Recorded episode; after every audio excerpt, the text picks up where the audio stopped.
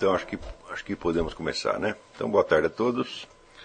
Estamos aqui começando a segunda aula do nosso curso de filosofia. É, eu queria, antes de tudo, avisar o seguinte: eu recebi alguns dos é, exercícios de necrológico que eu tinha pedido. É, em, geral estão muito bons, mas eles têm que ser feitos exatamente de acordo com aquilo que eu expliquei, senão não vai funcionar. Mais tarde vocês vão entender por que tem que ser assim é, tem que ser uma terceira pessoa escrevendo a seu respeito para uma outra pessoa ainda. Quer dizer, não, é para você fazer na primeira pessoa. Te, te, teve uma aqui, é, até digo de quem é para ele poder identificar, é o Tiago. O Tiago escreveu um muito, muito bom, mas ele escreveu na primeira pessoa. Então, isso não vai funcionar, não é assim que funciona. Né? Tem que ser, vamos dizer, a aquela imagem que o conjunto da sua vida transmite para uma terceira pessoa depois que você morreu. Um pouco baseado no, no, no verso do Stéphane Mallarmé, tel qu'en lui-même enfant, l'éternité l'échange. Quer dizer, a eternidade transforma, enfim, naquilo que ele era. Quer dizer, a forma fechada da sua vida, tal como ela pode ser vista, não por Deus, evidentemente, mas por um outro, um outro ser humano. Tá certo?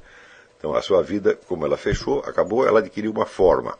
Essa forma permite distinguir o que, que nela era acidental e passageiro e o que é estável e definitivo e que pode, portanto, ser legado para uh, as próximas gerações. E esta ideia. E você tem que supor, então, que você se realizou durante a vida, quer dizer, você realizou os seus sonhos e ambições mais altos e a sua vida então adquiriu um formato que é aquela que você, aquele que você desejaria realmente transmitir a outras pessoas. Quer dizer, o, o exemplo que você quer passar.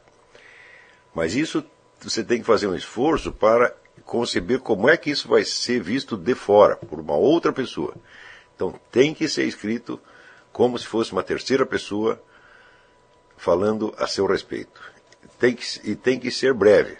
Porque se for muito comprido, você vai se perder em detalhes que não interessam. Você tem que ir direto no ponto. Então, uma outra suposição que você pode fazer é que você é um repórter de jornal escrevendo um necrológio de um sujeito que acabou de morrer na véspera. Tá certo? No, quando, primeira, as primeiras vezes que eu fiz esse exercício, que eu fiz para um grupo de alunos do Paraná, isso faz muitos anos, acho que vai fazer mais de 10 anos que eu adotei isso, é, era esse o artifício que nós usávamos. Você é um repórter da seção de necrológios do jornal e morreu o cidadão e você vai escrever o necrológio dele. Mas depois eu mudei isto porque uh, esse uh, o necrológio publicado no jornal pressupõe que seja uma pessoa famosa. E isso introduz um, um, um viés, isso já de certo modo força o, o, o, aluno a conceber a sua vida como se fosse a vida de uma pessoa famosa, e não é disso que eu estou falando. Você pode ter, ter é, vamos dizer, realizado as suas ambições mais altas sem que isso te torne famoso. famoso. Não é isso? Suponha que o sujeito queira ser, por exemplo, um, um monge, um monge trapista sem os talentos literários de Thomas Merton, né? Nem por isso deixará de ser uma pessoa notável, mas não se tornará conhecida. Né? Então, por isso é que eu ah, mudei Disse, não é um repórter escrevendo, é apenas uma terceira pessoa, uma pessoa que te conhece. Né? Então, esse exercício não é, não é para mim e não é para o curso, esse exercício é para você mesmo. Se você fizer para mim, não vai funcionar. Você tem que fazer para você mesmo e, portanto, tem que ser uma coisa verdadeira e sincera. É isso?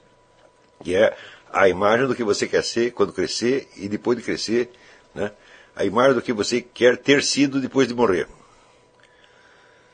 É, isto vai servir para você como uma, uma espécie de baliza ao longo da vida. Quer dizer, você vai medir né, os seus objetivos e a situação real que você está enfrentando. A nossa vida é sempre uma equação entre o que nós queremos ser e os instrumentos e os obstáculos que o mundo coloca para nós.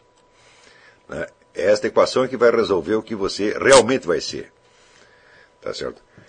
E ao longo da vida você verá que as circunstâncias nas quais você vive, as situações que você atravessa, as pessoas que você conhece, né, as oportunidades que você tem, só raramente coincidem com os meios adequados para a realização do que você quer ser.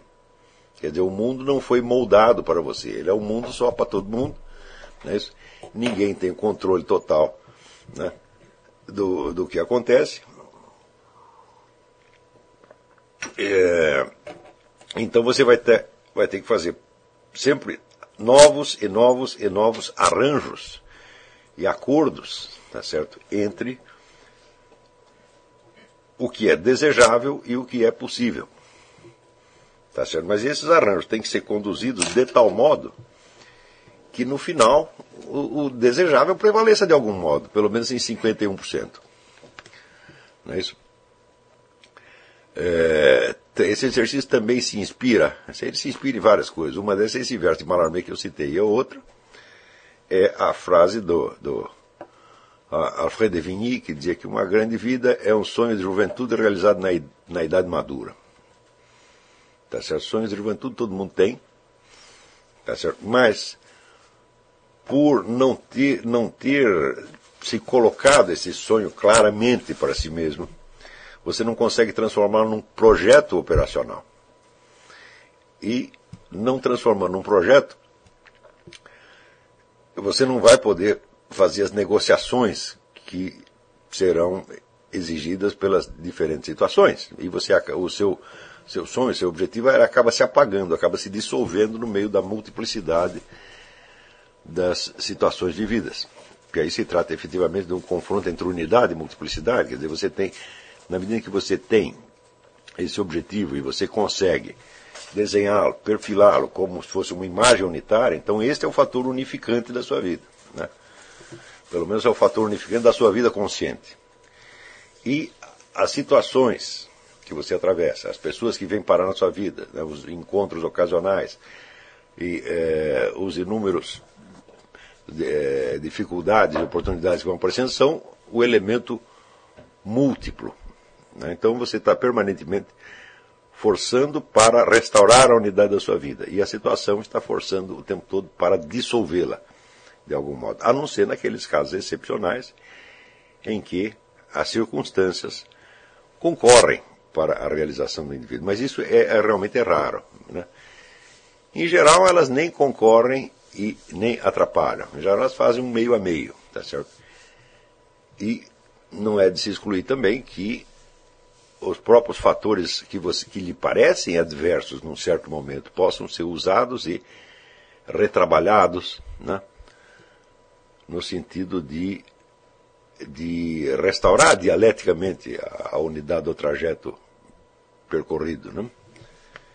Existe na vida do Viktor Frankl aquele famoso episódio em que ele não sabia se saía da Alemanha para ir estudar nos Estados Unidos, era o que ele queria fazer ou se ele ficava com os pais dele que estavam muito velhinhos. Hum? E nesse ínterim houve uma. Eu não, sei, eu não lembro se ele encontrou uma, uma, igreja em demolição, ou se tinha caído uma bomba na igreja, não lembro exatamente o detalhe, mas. Igreja numa sinagoga. E ele no chão viu uma pedra, que tinha caído da sinagoga, e na pedra estava gravado o mandamento honrar pai e mãe. E ele entendeu aquilo como uma mensagem de Deus para que ele ficasse com os pais. Ué, ele ficando com os pais, foi ele mais pai, todo mundo, para o campo de concentração. Né? Então, poderia parecer que dentro do projeto de vida dele, isso foi, não deu um, uma desgraça, foi uma ruptura, foi um elemento fortemente opositivo e, né, que apareceu e que destruiu todos os seus sonhos. Mas, na verdade, o que aconteceu foi exatamente o contrário, porque toda a substância né, da investigação médica que o, o Victor Frankl, a que ele se dedicaria pelo resto da sua vida, foi dada pela experiência que ele teve no, no campo de concentração. Né, com, e justamente, e a pergunta dele, que a pergunta que ele fez e que orientou essa investigação, esse estudo, repetia de algum modo a mesma experiência que ele estava vivendo, porque era a pergunta: por que que algumas pessoas resistiam bem a experiência do campo de concentração e saíam até fortalecidas. E outras pessoas né, desabavam, eram totalmente destruídas. E essa foi a pergunta. Por que, que a situação, se a situação é a mesma para todos nós, por que, que um reage de uma maneira e outro reage de outra maneira? Essa pergunta pode ser é, transposta, né, transformada, quer dizer, algebricamente numa, numa outra que é porque em alguns indivíduos o fator unificante prevalece e em outros o fator dispersante é o que acaba ganhando. Não é isso? Ou seja, era exatamente o problema que ele também estava tentando resolver. Quer dizer, como é que ele perseverava na sua vocação né, numa situação que parecia não só hostil, mas absolutamente antagônica. Como é que o sujeito vai poder se realizar como fazer uma carreira médica, né, dentro do campo de concentração? Né?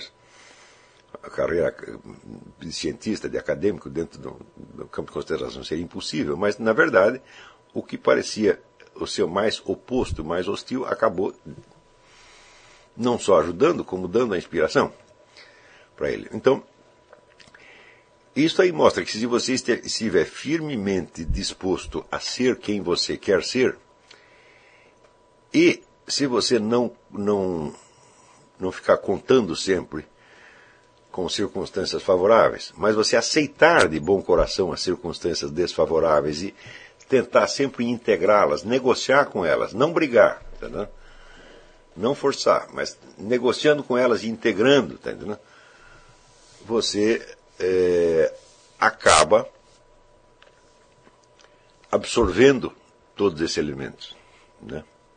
Aí existe uma, uma, uma terceira frase que serviu também de inspiração para este exercício, que é a do Ortega C., né? que ele dizia que a, reab a reabsorção da circunstância é o destino concreto do ser humano. Preste bem atenção. A reabsorção da circunstância. Quer dizer, tem, a famosa regra dele, né? Eu sou eu e minha circunstância, né? Quer dizer, eu só escolho uma parte do que eu sou. A outra parte eu recebo de fora. Eu recebo, por exemplo, da minha hereditariedade. Eu, ninguém conhece todos os seus antepassados. Mesmo que você tenha uma árvore genealógica que vai até a Idade Média. Né? Eu conheci, tinha um amigo suíço que ele tinha uma árvore genealógica que ia até, sei lá, o ano 800, né? o Vili, então eu, é um suíço. E daí eu perguntei, Vili, mas você é família nobre? O que que era? disse, não, a gente era uma família de ferreiros, bicicleteiros, tá né? A gente trabalhava consertando bicicleta, né? Então, mas esta família de ferreiros é, tinha continuidade. Mas mesmo assim, eu digo, bom, mas você tem apenas o nome, a data de nascimento dos caras, você não tem a biografia de cada um, você não conheceu, você não é capaz de imaginar concretamente isso. Né? É, você precisaria, para ter uma clareza quanto a isso, precisaria ter uma ficha médica de todos os seus, os seus antepassados, que é, que é impossível. Né? É, então você não sabe quais são as tendências hereditárias com as quais você nasceu. Essas tendências hereditárias, portanto, elas não fazem parte, vamos dizer, propriamente da sua personalidade, embora façam parte, vamos dizer, do seu ser. Algumas delas são elementos estranhos que estão dentro de você. Não é isso? esses elementos estranhos. Então, e aí tem uma outra frase que, que inspirou este exercício, é, é, é a frase do Zonde, que diz que os nossos, as figuras dos nossos antepassados né, pesam diante de nós, exigindo que nós repitamos os seus destinos. Quer dizer, como se não quisessem morrer. Né? Eles querem que a gente vive, viva de novo o mesmo destino que foi deles, por pior que tenha sido esse destino. Aliás, quanto pior ele foi, mais eles vão forçar para que você se torne igual a eles. Então tem uma galeria de personagens, tá certo? É, sugerindo sutilmente comportamentos para você. Faça isso, faça aquilo, faça aquilo outro. Você não, se, se você os visse né, como figuras dizer, fisicamente identificáveis e os ouvisse falando, você poderia fazer uma escolha, mas não é assim que eles aparecem. Eles aparecem dentro de você como se fosse sua própria voz, como se fosse a sua própria vontade, e você se deixa enganar por elas. É só com o tempo que você vai percebendo que existem você mesmo quer coisas contraditórias. Não é isso? Quer muitas coisas diferentes, quer coisas contraditórias. É, e aí você vai percebendo que esses elementos são antagônicos. Eles são antagônicos, mas eles são o seu material, são o que você tem, são aquilo com que você nasceu, são o equipamento que você tem. E você vai ter que fazer um arranjo. Note bem, eu não estou falando da circunstância externa que você vai se encontrar durante a vida, estou falando daquilo que já vem com você. Já vem com você, faz parte da é a sua herança, mas não é você. Você é o sujeito que vai ter que se arrumar com esta herança, né? E com os elementos externos para compor a vida que você deseja. Não é isso? É... Então, em parte também você pode fazer uma outra analogia. Você é como um escritor que quer escrever uma história, mas você só pode escrevê-la com as palavras que existem no seu idioma. Ora, essas palavras não foram feitas sob medida para você, nem para dizer aquilo que você quer. Não é isso? As palavras são as mesmas para todo mundo, o vocabulário é o mesmo para todo mundo. Então você tem um vocabulário anônimo, coletivo, que você vai ter que né, manejar, adaptar, tá até você conseguir dizer aquilo que você quer e não aquilo que o automatismo do idioma lhe impõe. Daqui a pouco voltaremos a esse tema, tá certo? É... Então, esses elementos hereditários, embora eles venham com você, eles não correspondem, então, àquilo, exatamente aquilo que você quer, mas eles lhe sugerem né, desejos, ambições, sonhos, impulsos, etc, etc. E você vai ter que escolher, combinar, né, manipular aquilo de, de alguma maneira, tá certo? como um arquiteto que reúne vários materiais heterogêneos para fazer uh, construir uma casa, com a diferença que no caso os materiais não estão não ficam simplesmente empilhados, como se fossem tijolos, telhas, uh, ripas, vigas, etc, etc, mas esses materiais falam, eles agem, eles têm uma vontade própria, por assim dizer. Então, o que eu quero nesse exercício é que você fixe da maneira mais clara possível o fator, unifi o fator unificante da sua vida, ou aquilo que você pretende que seja o fator unificante. Para você, tendo máxima consciência disso, possa mais facilmente fazer os arranjos necessários. Não é isso? Então, por exemplo, né, aquele famoso caso, eu quero fazer tal coisa, mas a minha família quer que eu faça tal outra. É isso? Quer dizer, eu quero ser surfista profissional, mas a minha mãe quer que eu faça um concurso para o Banco do Brasil. Né? Então, deve, no Banco do Brasil deve ter um departamento de surfismo. Né? Então, tem tantos funcionários lá, tanto a mais do que o banco necessita, que é impossível que não tenha um departamento surfístico lá. Eu lembro que o meu irmão trabalhou lá um tempo, eu lembro que o, eu fiquei impressionado pelo serviço psiquiátrico do, do do Banco do Brasil. Né? Tinha um imenso, tinha o maior, mais vasto serviço psiquiátrico do Brasil, porque tinha ali tinha uma reserva de aproximadamente 40% de loucos né, que trabalhavam ali, então tinha que manter aquele, aquele serviço. Que tinha 40% do tempo, nunca estava trabalhando, eles estavam sempre internados nos hospitais psiquiátricos. O próprio banco os enlouquecia e daí os mandava para o hospício e pagava, pagava o tratamento. Né? tinha um primo meu que ficou lá um tempão, né? E ele ficou 20 anos no Banco do Brasil, deve ter trabalhado 18 anos e meio aproximadamente. Não, trabalhou um ano e meio, 18 anos e meio. Né? Ficou vivendo ali por conta do serviço psiquiátrico. E, então é impossível que no meio de né, tanta mão de obra sobrando não tenha lá um departamento de surfismo. Então você vai ter que achar aquilo dentro do Banco do Brasil. Entende? Então, às vezes a coisa não é tão, tão simples assim às vezes não é uma pressão direta para que você faça isso ou faça aquilo, é simplesmente uma necessidade urgente que você não sabe como atender. Por exemplo, você tem dívidas, né, se você tem que pagá-las, e elas não vêm com a indicação precisa de onde você vai arrumar o dinheiro para pagá-las. Então você vai ter que gastar um tempo da sua vida né, é, para descobrir a solução desse problema, ou qual problema não parece ter nada a ver com a sua vocação ou seu objetivo. Parece um elemento totalmente estranho que só veio ali para atrapalhar, tá certo? Porém, este exercício é uma maneira de você ir metendo na sua cabeça desde já que na verdade não há elementos totalmente antagônicos. Hum? Esses elementos totalmente antagônicos são os materiais mesmos de que você dispõe. Não é isso? Então,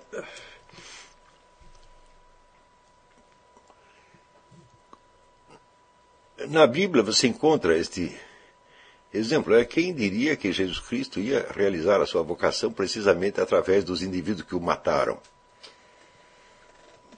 Né? Quer dizer, este é o exemplo máximo né, da vitória obtida através da derrota. Não é isso? Então, como diz ele, é preciso que a profecia se cumpra. Então é preciso que o matem para que ele possa ressurgir dos mortos e aparecer para as pessoas e falar com elas, né? Claro que você não vai fazer isso assim tão facilmente quanto você imagina, mas este é um exemplo extremo né, de que os antagonismos, né, que a Bíblia coloca, os inimigos da alma, mundo, diabo e a carne. Né? Então, o mundo é justamente isso aí que eu estou falando, quer dizer, a, a, famosa circunstância do, do Ortega C e, sobretudo, é o, o ambiente social no qual você vive, tá certo? O ambiente social que é constituído, em primeiro lugar, pelo seu círculo de amigos. Círculo de amigos é um elemento altamente corruptor. Tá certo? E eu acho que é o mais difícil de você é, manipular às vezes um inimigo é mais fácil de você integrar no seu plano do que um círculo de amigos que é, lhe vende a sua afeição a preço altíssimo. Não é isso? Quer dizer, para você continuar sendo amigo deles, você precisa fazer isso, mais aquilo, mais aquilo, mais aquilo, e tudo isso pode ser bastante antagônico com os seus objetivos de vida. Né? É, também as pessoas que te atraem de algum modo, né? as mulheres ou homens pelos quais você tem, tem atração e que podem ser pessoas que concorrem para o seu objetivo ou que o atrapalham. Num caso ou no outro, né? amigos, namorada, né? é, parente, é, esposa, filha, etc, etc, tudo isto pode e deve ser integrado de alguma maneira. Mas em geral, você vai ter que proceder a uma integração dialética, a integração do antagonismo. Não é isso?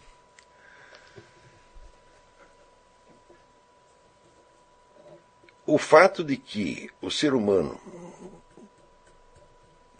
até com bastante frequência, consiga perseverar nos seus objetivos de tornar-se quem ele quer ser no meio de tantos elementos, é, vamos dizer, opostos, antagônicos ou heterogêneos, nos mostra por que, que Goethe disse a seguinte coisa, que também é outra frase. Esse exercício se baseia numa série de frases, em que ele dizia que a maior das delícias que o ser humano experimenta é a personalidade. Quer dizer, você continuar sendo quem você queria ser no meio de tantos elementos que te convidavam a ser outra coisa. Então, esse exercício é somente o começo. Tá certo? Pode ser o começo da sua verdadeira vocação, e por isso mesmo ele tem que ser feito com muita seriedade. E prestem atenção, ele tem que ser feito servilmente do jeito que eu mandei. Não mude. Senão não vai funcionar. Senão o exercício. Se você fizer do meu jeito, corre sob a minha responsabilidade. Se você fizer do seu, a responsabilidade é sua. Tá certo? Se fizer do meu jeito e der errado, você pode cobrar de mim. Mas se você fizer do seu jeito, então só vai poder cobrar de você mesmo, tá certo? Então, eu, eu já apliquei esse exercício inúmeras vezes e sempre funcionou. Eu acredito que todas as pessoas que o fizeram adquiriram uma clareza muito maior sobre suas vidas, sobre suas personalidades, sobre seus valores do que, do que tinham antes, tá certo? E isto, evidentemente, nos coloca já na pista de um elemento fundamental para o estudo da filosofia. A filosofia não é uma disciplina escolar que você possa é, aprender tal como você aprende outras disciplinas, simplesmente assimilando o legado né, de conhecimentos e de descobertas que a compõem. A filosofia realmente não é assim. E para você compreender, por exemplo, a história da biologia, você não precisa ser um biólogo, de maneira alguma. Por quê? As investigações e as conclusões que a biologia realizou, que os biólogos realizaram ao longo do tempo, compõem um estado de coisas na ciência atual que pode ser assimilado por mera informação. Você não precisa praticar a biologia para entender aquelas coisas. Não é isso? Mas no caso da filosofia realmente não é assim. Quer dizer, a aquisição da cultura filosófica é um, é um elemento importante no estudo da filosofia, mas eu, eu não creio que ela ocupe mais de 10% do território. Né?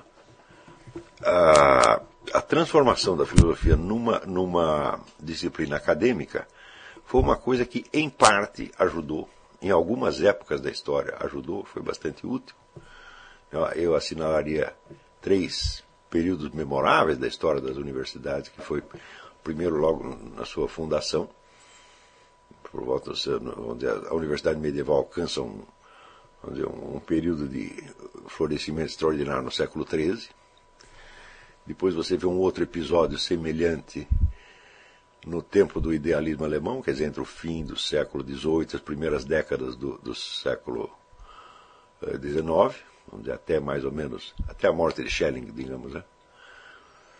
É, e terceiro, aquele é, terceiro, a, Universidade Austríaca, esse fenômeno que aconteceu justamente no período em que ali estudavam né, uh, o, Eric Fögelin e o nosso Otto Maria Carpo, mais ou menos na, na mesma, mesma época. Quer dizer, essas seriam as primeiras décadas do século XX. Né? Então são três momentos memoráveis da história da universidade, mas infelizmente esses momentos não são a maioria. Né? Eles são antes a exceção. Quer dizer, em geral, o que você vai ver nas universidades, mesmo nas melhores, é a estabilização de uma rotina burocrática, onde o, o amor ao conhecimento praticamente desaparece, e onde tudo que interessa é, é cumprir obrigações regulamentares. Mesmo que essas obrigações regulamentares sejam de alto nível, que, é, que frequentemente acontece, é, o simples cumprimento delas não colocará você na pista do que é efetivamente a filosofia, porque a filosofia é uma prática pessoal e grupal. Ela não é uma ciência no sentido de, de ser um conhecimento teorético que está registrado. Tá certo?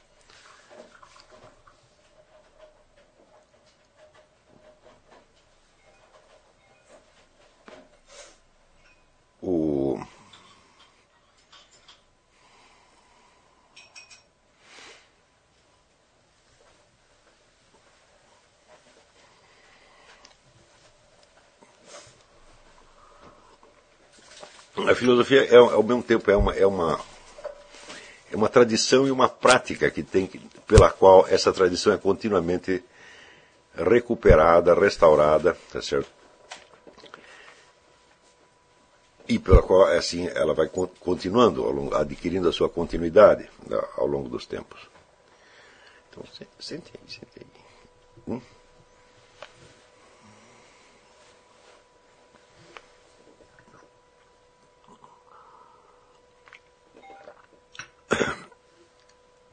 Então, o ensino da filosofia consiste em inserir você nessa, nessa tradição e nessa prática. Ele não consiste em lhe transmitir certos conhecimentos. A transmissão de conhecimento ela está ali e é absolutamente indispensável, mas ela é, asseguro para vocês, ela é apenas 10% do trabalho. Né? A essência da, do, do, do ensino da filosofia é a intensificação do seu trabalho de apropriação de si mesmo como portador de conhecimento. Ou seja, é um trabalho que se faz especialmente na consciência do, do indivíduo. Trata-se de uma intensificação, uma ampliação e um fortalecimento da sua, da sua consciência. Tá certo? E por isso mesmo que esse tipo de exercício é extremamente importante, porque ele vai te confrontar com, com a, a realidade da sua vida.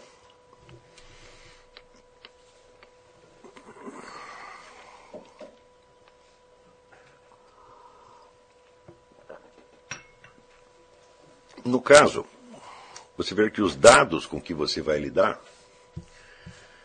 são dados que só você conhece. Ou seja, de todos os bilhões de pessoas que tem no planeta, só tem um que pode lhe dar as informações que você precisa para fazer esse exercício. Esse um é você mesmo.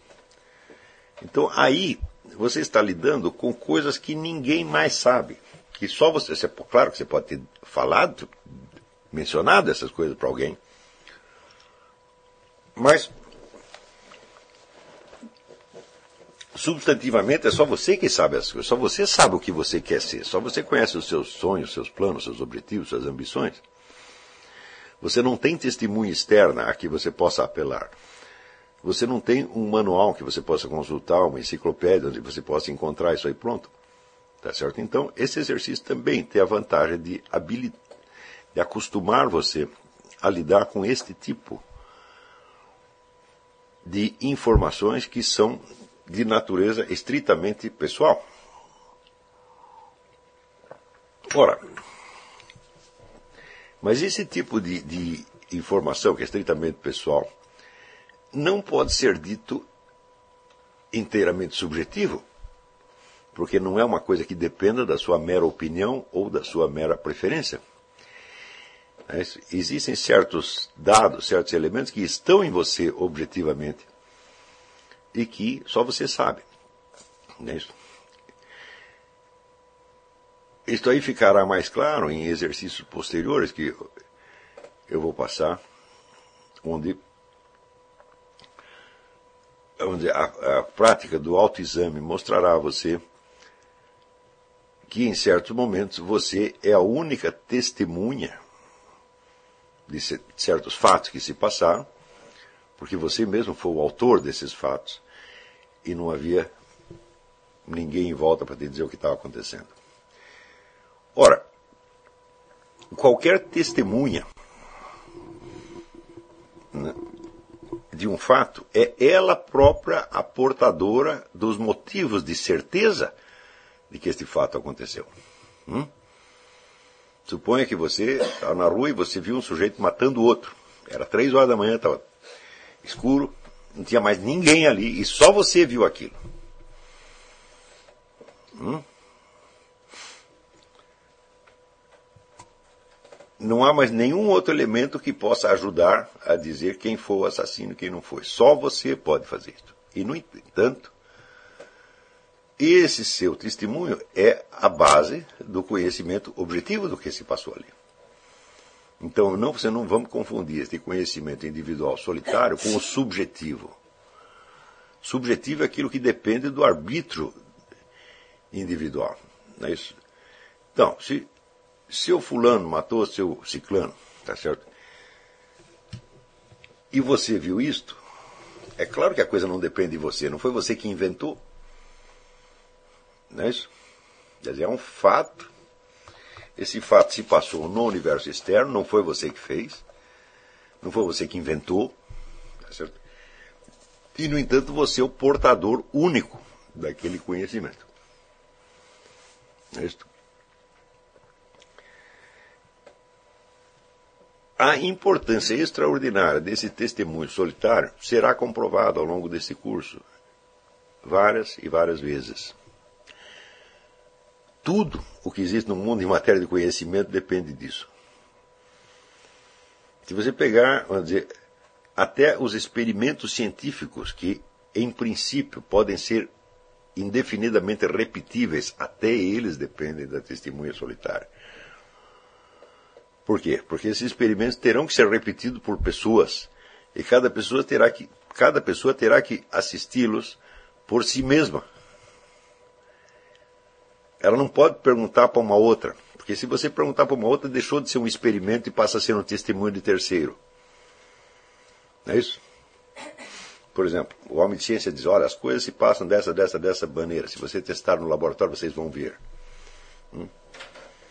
Então, cada um dos interessados repetirá a experiência e terá que assisti-la com os seus próprios olhos.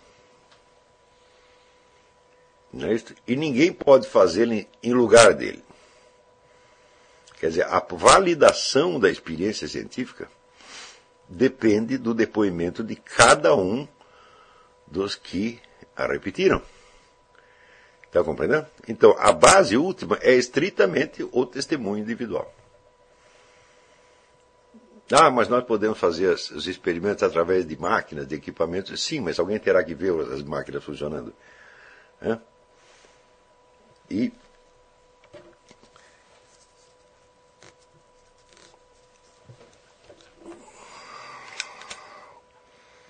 Porém, mais importância ainda, isto adquire em função de fatos que não podem ser repetidos. Nesses fatos de ordem histórica, por exemplo. Vamos supor, numa certa batalha, sei lá, o seu exército perdeu e depois tem uma investigação e quer saber quem foi o culpado. Hum? Então, uma comissão de inquérito pergunta para você, mas que ordens, precisamente, você recebeu do seu superior? Hum? Isso, não há nenhum documento escrito. Né? No momento, no calor da batalha, não dá tempo de passar as ordens por escrito. E você vai ter que dizer, olha, o major, o coronel tal, me mandou fazer isto, mais isto, mais isto, mais isto. E tudo, tudo, tudo vai depender deste depoimento. Está compreendendo? Então, Hoje, por exemplo, nós sabemos, mais ou menos, por que, que Napoleão se deu tão mal na Batalha de Waterloo. É isso. Ele deu uma determinada instrução para um general, o general a entendeu de certa maneira e por causa disso deu um desastre. Nós podemos reconstituir isso nós, mentalmente. Nós não podemos fazer com que a batalha se repita para ver se o general comete o mesmo erro de novo. Tá certo? Então nós dependemos inteiramente de quem estava lá e nos contou o que viu. Se você fizer as contas, você vai ver que a quase totalidade dos conhecimentos humanos depende exclusivamente desse tipo de coisa. Então, se nós não nos adestrarmos para nos tornar testemunhas fidedignas do que nós assistimos, do que nós vivenciamos, do que nós fazemos, etc., etc., todo o universo da filosofia estará fechado, estará cerrado para nós. Tá certo? Como um cofre forte do qual se perdeu a chave e o segredo. E que se você estourar com dinamite, as riquezas que estão lá dentro vão ser destruídas também. Tá certo? Então é absolutamente fantástico que tantas pessoas acreditem poder estudar filosofia sem ter se adestrado neste ponto. Quando você lê os diálogos socráticos, você vê que Sócrates o tempo todo chama os seus interlocutores, convoca os seus interlocutores como testemunhas de si mesmos. Não é isto? Então, quando você é, resposta a uma pergunta dentro de um diálogo filosófico, você emite uma opinião, supõe-se que você está reproduzindo fidedignamente o que você pensou e o que você percebeu. Mas você tem certeza de que você fez isso? Quantas vezes nos acontece que nós queremos dizer uma coisa, mas não conseguimos dizer, então dizemos outra parecida. Da onde nós tiramos esta outra parecida? Nós tiramos da linguagem coletiva que nos rodeia. Não é isso? Todos nós raciocinamos, vamos dizer, com palavras que são de domínio público, que são de uso coletivo, que não foram inventadas para servir as nossas finalidades em particular, e que, pior, já foram usadas milhões de vezes para dizer outras coisas que não são aquelas coisas que nós queremos dizer. Então nós apelamos o quê? Às frases feitas. As frases feitas constituem mais de metade do nosso vocabulário.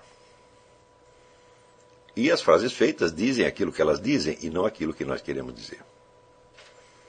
É Sobretudo, nós nos vemos numa circunstância vamos dizer, muito uh, constrangedora quando os focos geradores das frases feitas são relativamente poucos e enormemente repetitivos, como acontece hoje. Hoje, apesar de você ter muitas fontes de informação variadas, você sabe que quem molda a linguagem pública são três ou quatro meios de comunicação.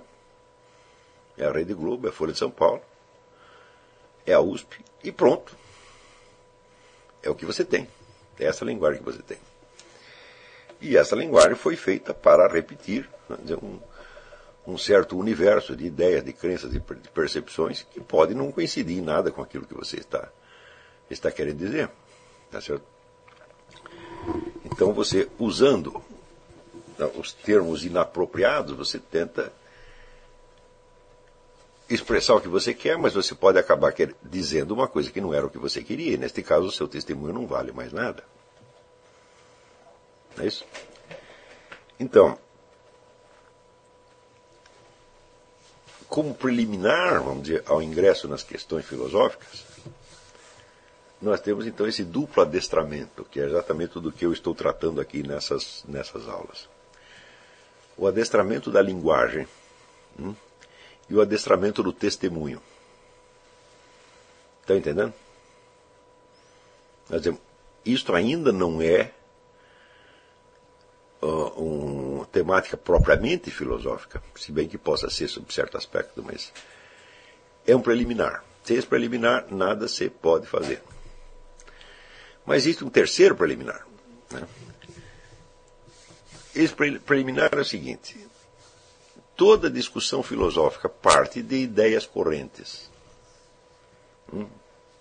Parte de opiniões que estão em circulação, parte de maneiras mais ou menos padronizadas de formular as questões, maneiras que estão também em circulação e que chegam até você, e que equacionam os problemas desta ou daquela maneira. Né? Por exemplo,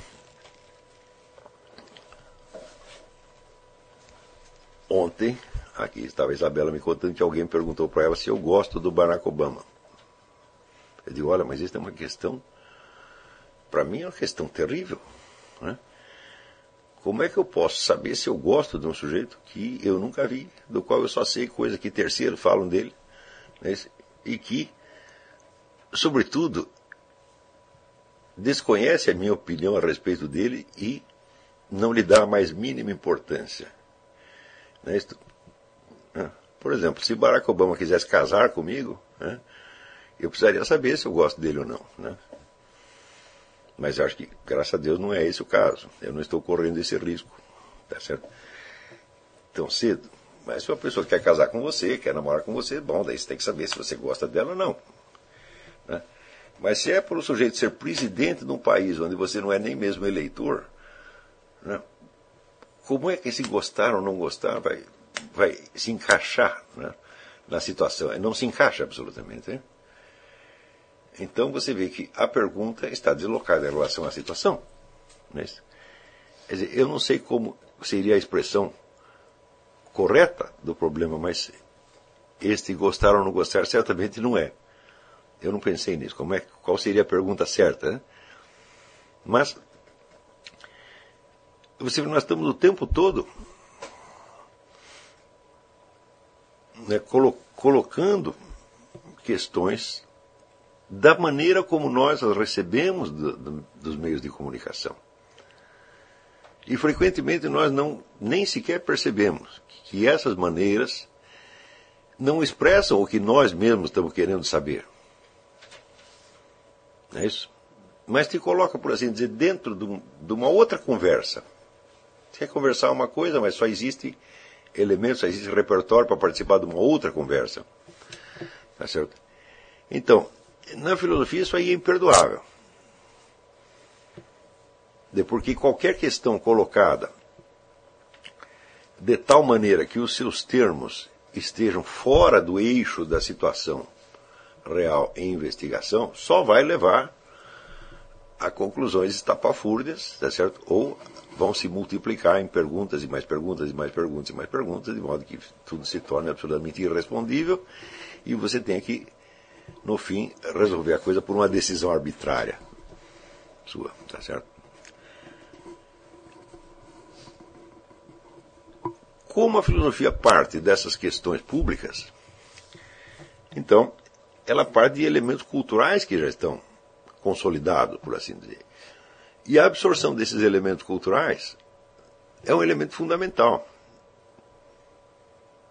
Note que nem sempre esses dados culturais nos vêm, nos chegam até nós como questões filosóficas. Eles chegam como experiência humana, chegam como crenças coletivas, como símbolos né, incorporados na linguagem, etc, etc. Mas é a cultura que nós temos, tá certo? E aí tem um detalhe particularmente espinhoso. Não é possível você for, formular as questões filosóficas desde a experiência direta e simples dos seres humanos que te rodeiam, do, do homem comum, por assim dizer, justamente porque a expressão que este homem comum pode dar a essas questões ou às suas opiniões é bastante inadequada. Quer dizer, você precisa ter uma experiência cultural já elaborada de algum modo. Lembre-se que Aristóteles dizia o seguinte: nós não conseguimos raciocinar a partir dos dados dos sentidos. Hum, é preciso que esses dados se incorporem na memória e que dizer, se cristalizem em certas imagens repetíveis. Hum? São estas imagens repetíveis que têm nomes. Os nomes não são as das coisas que você percebeu, mas das imagens delas consolidadas na memória. Não é isso? Se você pegar, por exemplo, sei lá, a palavra elefante. Elefante é o nome daquele elefante que você viu no zoológico? Não. Elefante é o nome da imagem estabilizada que se conservou na sua memória. Não é isso? Então já existe um triplo trabalho. Existe o trabalho de percepção, existe o trabalho de retenção na memória, existe o trabalho de produção da imagem estabilizada. Você vê que nem tudo o que você vê você consegue recordar. Se você não recorda, você não vai conseguir pensar a respeito. Não é isso? Então, esse recordar é a produção de uma imagem. Essa que foi criada por você. Com base naquela experiência direta que você teve. Tá certo?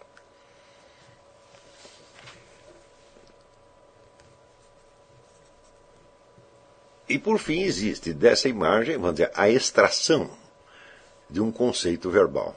Você vai dar um nome àquilo e você vai ter uma definição aproximada do que você acha que é aquele negócio. Né? E é com estes elementos que nós vamos pensar, e não com os elementos originários da própria experiência. Acontece que a experiência sensorial é estritamente individual. Hum? Ninguém vê com os seus olhos, ninguém ouve com os seus ouvidos, e ninguém toca os objetos com as suas mãos. Né? Cada um faz com as próprias. Né? Na transposição disto para a memória, note bem, já existe a intervenção de um elemento externo de ordem coletiva. Hum? Nós retemos mais facilmente objetos, imagens de objetos, das quais, dos quais nós já vimos alguma representação, alguma figura desenhada, alguma fotografia, alguma coisa assim. Porque você faz uma analogia. Não é isto? Mas se você está vendo um objeto que você jamais viu representado, jamais viu desenhado, jamais viu fotografado, você vai ter que fazer o serviço inteiro. Está entendendo? E aí já não é tão fácil. Então isso quer dizer, na simples passagem da nossa percepção para a nossa memória, já existe a intervenção de um elemento cultural. Hum? Isso quer dizer que você vai reter mais facilmente daquilo que, daquilo que você viu, daquilo que você percebeu pessoalmente, você vai reter com mais facilidade aqueles mesmos elementos que já foram enfatizados nas imagens fornecidas pela cultura. Está compreendendo? E aí já existe uma interpretação. Não é isso? Então, aí você já tem uma distinção a fazer entre o que foi a experiência direta e o que foi a transformação daquilo em imagem de memória com a ajuda dos elementos culturais fornecidos. Está entendendo? Ora, você teve a experiência direta e você tem os análogos culturais com os quais você tenta expressar, não verbalmente, expressar para si mesmo, através da sua memória, hum, o essencial daquela imagem que você deseja reter. Mas como aí já houve uma interpretação vinda de fora, essa interpretação pode não ser exatamente a que confere com a sua experiência pessoal. Hum? Aí você já tem um elemento de tensão entre a experiência direta hum, e as formas culturais que você usa como elemento auxiliar para reter essa experiência na memória. Estão compreendendo? Ora, esses análogos culturais que você recebe podem ser perfeitamente adequados àquilo que você deseja reter, mas podem não ser. E aí existe uma tensão. E nessa tensão, quem sempre sai perdendo é? É você. Porque a força dos elementos culturais é muita. E você viu as coisas de uma certa maneira, mas como na cultura que você está, elas costumam ser representadas de uma outra maneira. Forma-se aí como se fosse uma discussão entre o indivíduo que está falando sozinho e uma plateia que também está falando, muita gente ao mesmo tempo, né, e que sufoca a voz dele. Então você acaba recordando não aquilo que você viu, mas aquilo que as imagens consolidadas na cultura lhe permitem. Hum? Isto, para, vamos dizer, para a prática da filosofia, é um negócio absolutamente essencial. Você aprender a distinguir entre o que foi que você viu e o que foi que a cultura o ajudou a reter. E aí você vai ver que às vezes existem abismos. Hum? Só que para isso você vai precisar aprimorar a sua linguagem de maneira que você consiga expressar a experiência Tá certo? Tal como ela realmente apareceu. Ora, mas acontece que quando você vai expressar em palavras, as palavras também vêm de fora. As palavras também são elementos culturais consolidados que você recebe. Hum? E você então vai ter que aprender a manejá-las de tal modo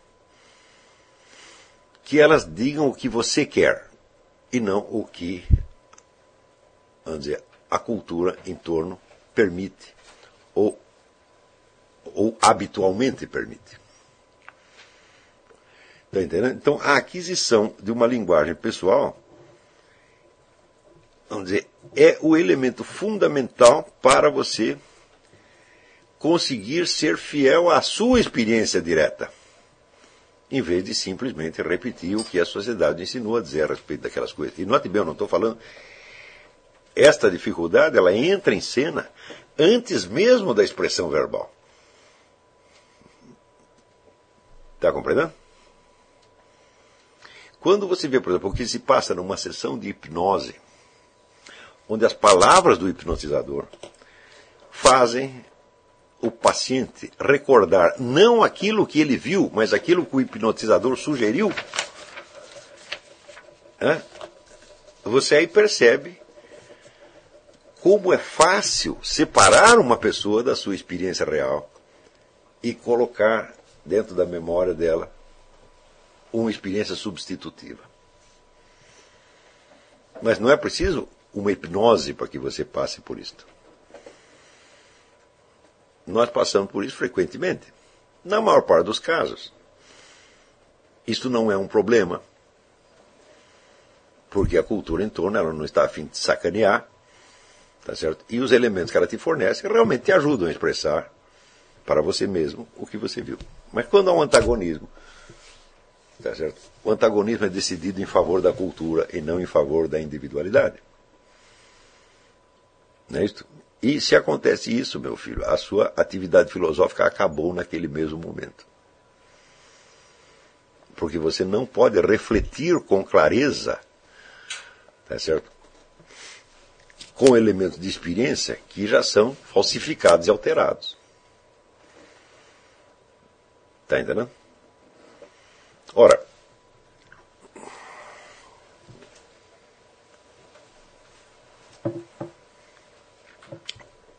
Isso quer dizer que existe na, no início, na origem da atividade filosófica, existe uma atividade, por assim dizer, confessional, que é a atividade, vamos dizer, da testemunha, que relata para si mesma, de maneira fiel, aquilo que ela viu, aquilo que ela sentiu, aquilo que ela pensou, e, em suma, o mundo inteiro da experiência direta que ela teve.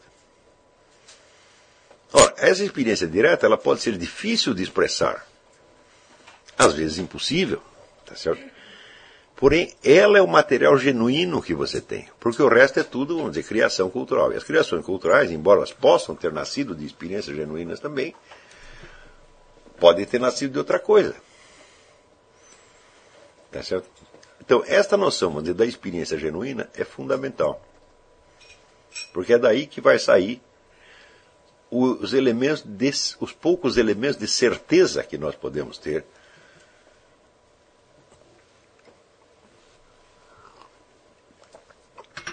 E são elementos de certeza precisamente porque você os viu pessoalmente. Tá certo? Você não precisa acreditar que você viu tudo, que a sua experiência é completa, mas aqueles detalhes, aqueles aspectos que você viu, você tem a certeza que não foi, não foi você que inventou. Hum? Por exemplo, você assistiu ao crime, você viu um sujeito matar um outro. Não foi você que o matou. Não foi uma historinha que você criou. Hein? E, você, e neste caso, você sabe perfeitamente, você percebe claramente a diferença entre o observar, ou seja, entre o receber uma informação e o criar a informação. Isso. Claro que ao contar a história, você pode alterá-la. Porque até ao recordá-la, você pode alterá-la, quanto mais ao descrevê-la, é? Não é isso? Por exemplo, você, vai, você pode tentar tornar a história mais interessante. Não é isso? Ou ao contrário, tentar atenuá-la. Mas essa tentativa de enfatizar ou de atenuar não faz parte da experiência originária. Foi introduzida depois e por outros motivos. Está compreendendo? Então, se na prática da filosofia, vamos dizer, a busca de, de, uma, de uma, certeza razoável, certo? a busca de uma certeza criticamente analisada e fundamentada é a parte essencial, então nós temos que começar a fazer isto, aprender a fazer isto, desde os elementos de experiência direta que nós temos. Estão compreendendo? Às vezes, essas experiências estão tão singulares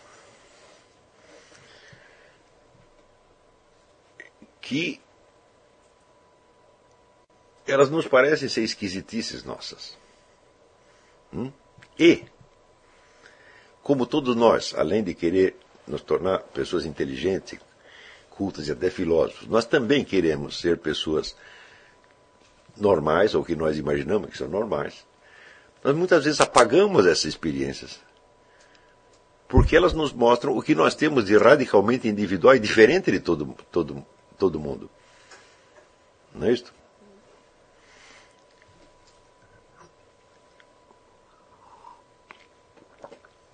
Então,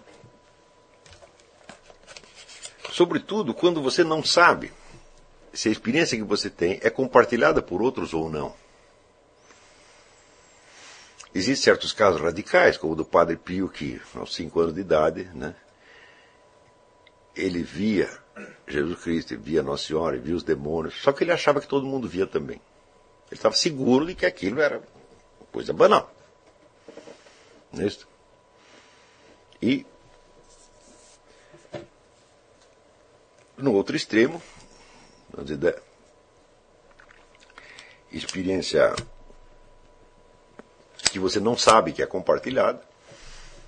Tem o famoso caso do meu filho Thales, que uma vez chegou para a mãe, quando ele era pequenininho, e falou: Mãe, às vezes eu fico falando, mas não é que eu estou falando, é só na minha cabeça. Daí ela disse: Pois é, isso chama-se pensar. Ele disse: você também faz isso? Então, pode acontecer que a gente tem experiências muito peculiares e acredito que elas são de domínio público. Por outro lado, você pode ter uma experiência banal e achar que aquilo só aconteceu com você. Como é que você vai saber se você não perguntar? Está compreendendo?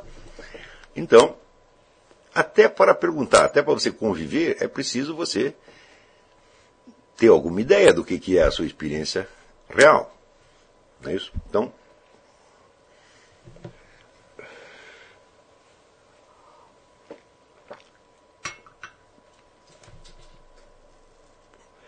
É, vamos dizer, isto aqui, é a prática desta. É, esse esforço permanente de expressar a experiência na sua singularidade, sem transformá-la em outra coisa, mas ao mesmo tempo tornando-a suficientemente reconhecível para que ela possa ser dita na linguagem coletiva. Né? Isso aqui é a ocupação fundamental não dos filósofos, e sim dos escritores. Escritores, ficcionistas, poetas, etc, etc. Quer dizer, a transposição da experiência em memória e linguagem, tá certo? e em expressão culturalmente reconhecível. Porém, sem isso, meu filho, não tem filosofia. Se coincidiu de você nascer num meio onde você tem, vamos dizer, uma, uma literatura muito rica, então você tem, somente nessa literatura, você tem, já tem acesso a uma multidão, a uma galeria infindável de experiências humanas algumas muito peculiares e difíceis de expressar, mas que uma vez expressas, são incorporadas na cultura e se tornam de domínio comum.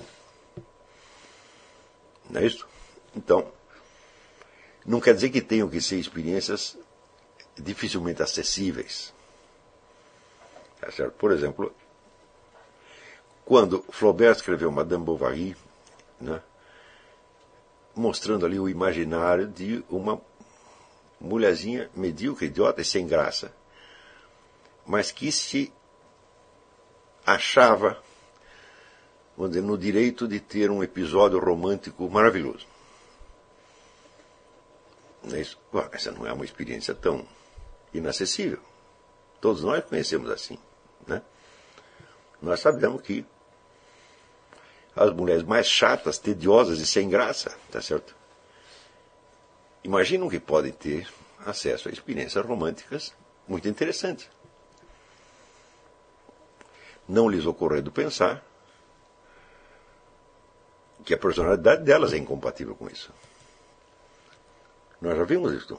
Só que este tipo, ele se incorporou no nosso imaginário através de Madame Bovary.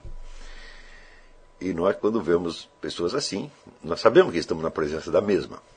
Claro que a pessoa pode ter outros aspectos nos quais ela se distingue de Madame Bovary, mas sob esse aspecto elas são a própria Madame Bovary. Né? E assim como essa, digamos, será a experiência do Raskolnikov, né? o, o, o estudantezinho pobre, todo ferrado, tá certo? Que, acha que é um gênio, tá certo? que acha que ele pode mudar o mundo e que, no entanto, ele vê a sua miséria, a sua pobreza, a sua impotência e ele começa a ficar, vamos dizer, revoltado e achar que ele pode fazer uma violência para ele mudar a situação. É isso? Bom, hoje nós conhecemos esse tipo e nos recordamos dele facilmente porque é o Raskolnikov do Crime e Castigo. E assim por diante. Se há uma literatura rica em torno de você, então você tem uma infinidade de experiências humanas. E depois de você ter absorvido muitas delas, você pode combiná-las para expressar coisas que você viu, mas que não coincide com nenhuma delas. Não é isto?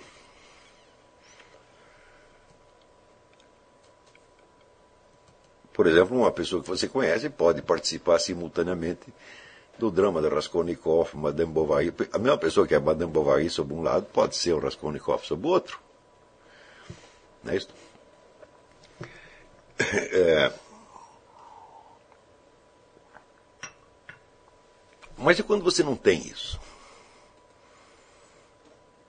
Quando a literatura é pobre, ou, vamos dizer, os hábitos vigentes de, de leitura não lhe permitem acesso a esse mundo de, de experiências. Bom, então, meu filho, você vai ter que inventar tudo por conta própria, ou seja, você vai ter que ser. Aí fica muito mais difícil, porque você vai ter que ser Flaubert, Dostoiévski, Cervantes, etc., todo mundo ao mesmo tempo.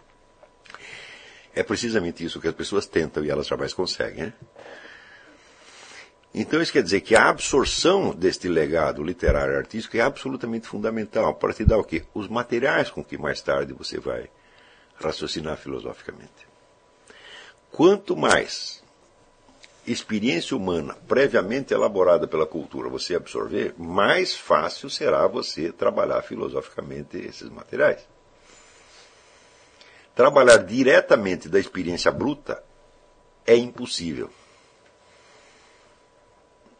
E trabalhar diretamente de uma experiência já, vamos dizer, simplificada, até deformada por cultura de massa é impossível. Isso quer dizer que se tudo que o indivíduo tem é o que ele vivenciou efetivamente, quer dizer, sua experiência real, e os elementos simbólicos fornecidos né, pela TV, pelos jornais, ele está lascado. Ele nunca vai poder raciocinar sobre a realidade. Nunca, nenhuma vez tudo o que ele pensar vai ser falso. Vai, não está totalmente desligado da realidade, mas tem com a realidade uma relação analógica. Se parece com a realidade. E isso é que é o pior de tudo, porque é uma ilusão, mas é parecida. Então, é justamente quando a pessoa viveu este tipo de experiência durante muito tempo que ela acaba acreditando que não existe realidade que não existe verdade. Porque para ela não existe porque ela não teve jamais a experiência onde de a experiência do conhecimento genuíno hum, descoberto por ela mesma. Ela jamais é testemunha. Tudo que ela sabe é por ouvir falar. Por quê? Com o tempo, todas as suas experiências diretas vão sendo substituídas pelos seus análogos culturais. E daqui a pouco você só é capaz de pensar sobre você mesmo nos termos que você ouviu na escola, ouviu na televisão ou leu nos jornais. E esses termos não foram feitos para esclarecer você. Todos eles foram inventados com algum propósito específico, utilitário. Hum? De vender determinados produtos, de eleger determinado candidato, de favorecer determinada força política, tá certo? de criar determinados ídolos e assim por diante. Hum? Agora, os escritores de verdade, Dostoiévski, Goethe, um, um Flaubert, não, eles estão trabalhando no campo da transfiguração da experiência genuína nas suas, nos seus equivalentes culturais mais exatos e mais legítimos. Hum? Então, se tudo, todo o material de que você dispõe para pensar sobre questões filosóficas é dado pela sua experiência pessoal indizível, tá certo? e pelos estereótipos altamente dizíveis da mídia, a sua carreira de filósofo acabou nesse momento mesmo. Porque a principal atividade da filosofia consiste no quê? Na busca da verdade. Hum? Mas não é qualquer busca da verdade. Muitas vezes, quando as pessoas buscam a verdade, elas estão buscando sentenças universalmente verdadeiras. Hum? Por exemplo, Deus existe ou Deus não existe. Tem muitas pessoas que têm opiniões sobre isso. Então, vamos dizer, a verdade que elas procuram é aquela que se expressa nessas frases gerais. É isso? Ora, se perguntar o seguinte: você tem alguma experiência da existência ou inexistência de Deus? A maior parte das pessoas não teve nem experiência de uma coisa e nem da outra. Então, a verdade que elas estão procurando está demasiado longe da sua experiência. Então, isso não é uma verdade. Está entendendo? Isso é apenas uma crença. E às vezes não é nem uma crença, é apenas um desejo. Quer dizer, você quer que Deus exista, ou você quer que ele não exista. O que está vendo aí? Ah, mas um só que perdeu a conexão. Não, tá hum.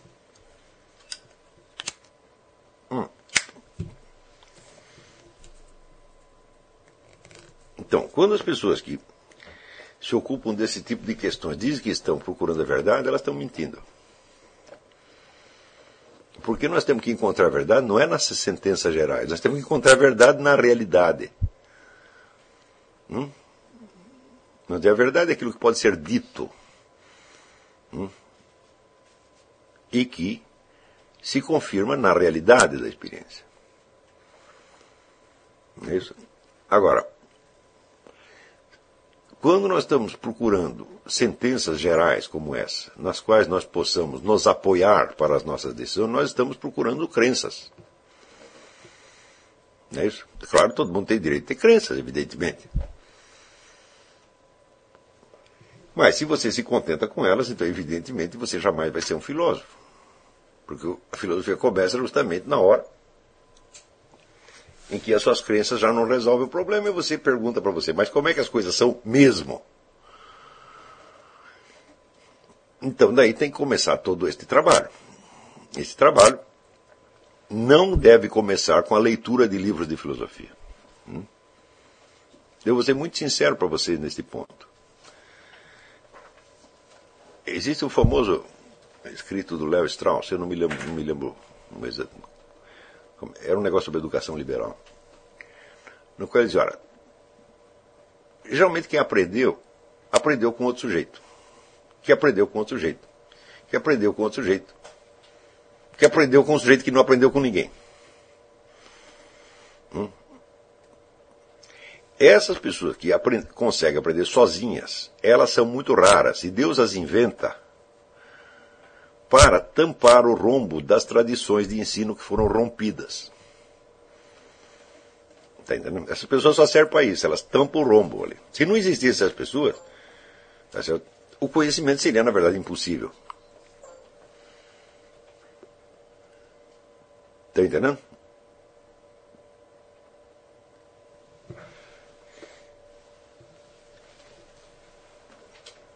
Peraí, deu um problema técnico aqui.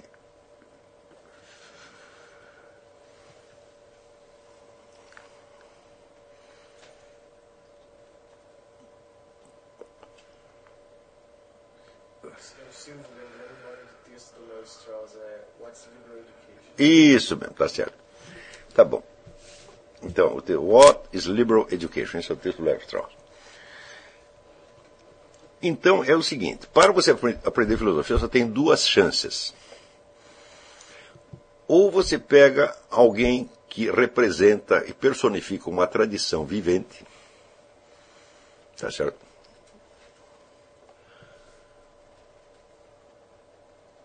Ou você pega um desses negros que consegue aprender sozinho. Não tem outra. Agora, se você disser, ah, bom, quais são os livros que precisa? Eu digo, mas, meu filho, você é capaz de aprender filosofia com livros? Hum? Sem um filósofo vivo que te mostre como é que faz? Se você é capaz disso, então você é uma dessas pessoas capaz de restaurar uma tradição. Hum? E se você é uma pessoa capaz de restaurar a tradição, então, meu filho, você não precisa nem de livro. Você vai aprender mesmo que você viva numa ilha deserta e sem nunca ter aprendido a ler. E nesse caso você não tem que perguntar as coisas para mim. Então, vire-se. Isso quer dizer, se você precisa de alguém que te ensine, você não vai aprender em livro. Só existe ensino da filosofia onde tem um filósofo vivo exercendo aquilo e mostrando para você como é que faz. Porque se você é capaz de aprender em livro, então você não precisa de professor. Está compreendendo? Eu sei que eu sou um desses casos.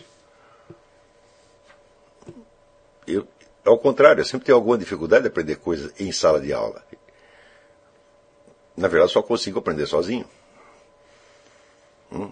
E quando pela primeira vez eu fui procurar um professor de filosofia, eu tinha, tinha trinta e tantos anos, quando eu encontrei o padre Stanislau lá dos Anjos, que foi o primeiro sujeito que eu vi no Brasil. Falou, oh, peraí, eu não, não, sabia que existia o Mário Ferreira dos Santos. Né? Além disso, ele já tinha morrido nessa época. É...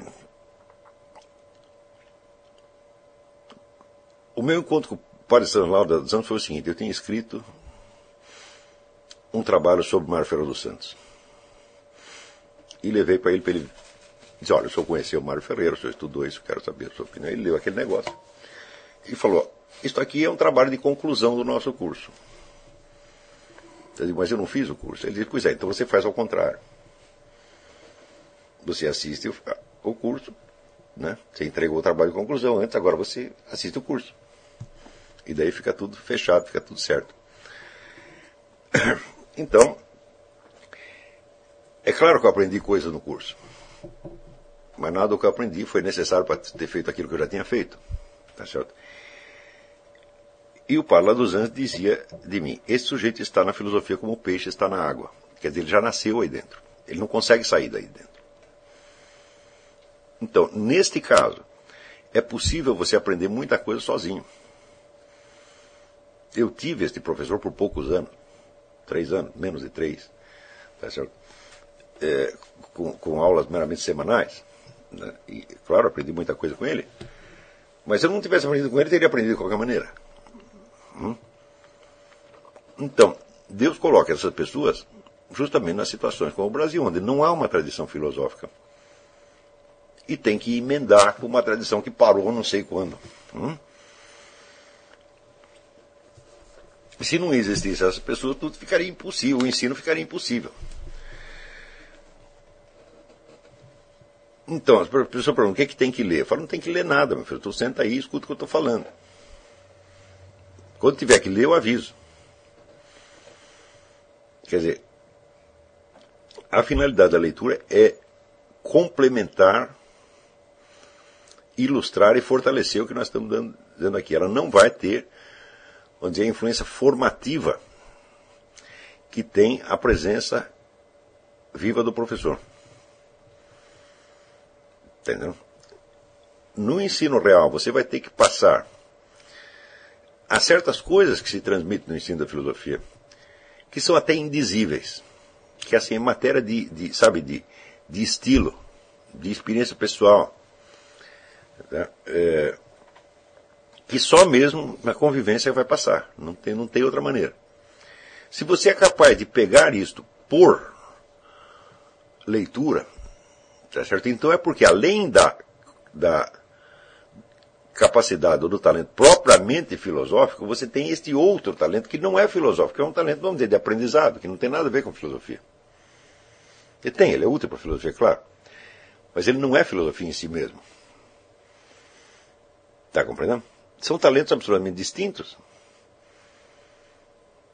Não é isso? Então, então grandes gênios da filosofia não tinham esse talento. Hum? Por exemplo, Santo Tomás de Aquino ele estudou anos com Santo Alberto Magno. E Santo Alberto já entregou bastante coisa mastigada para ele.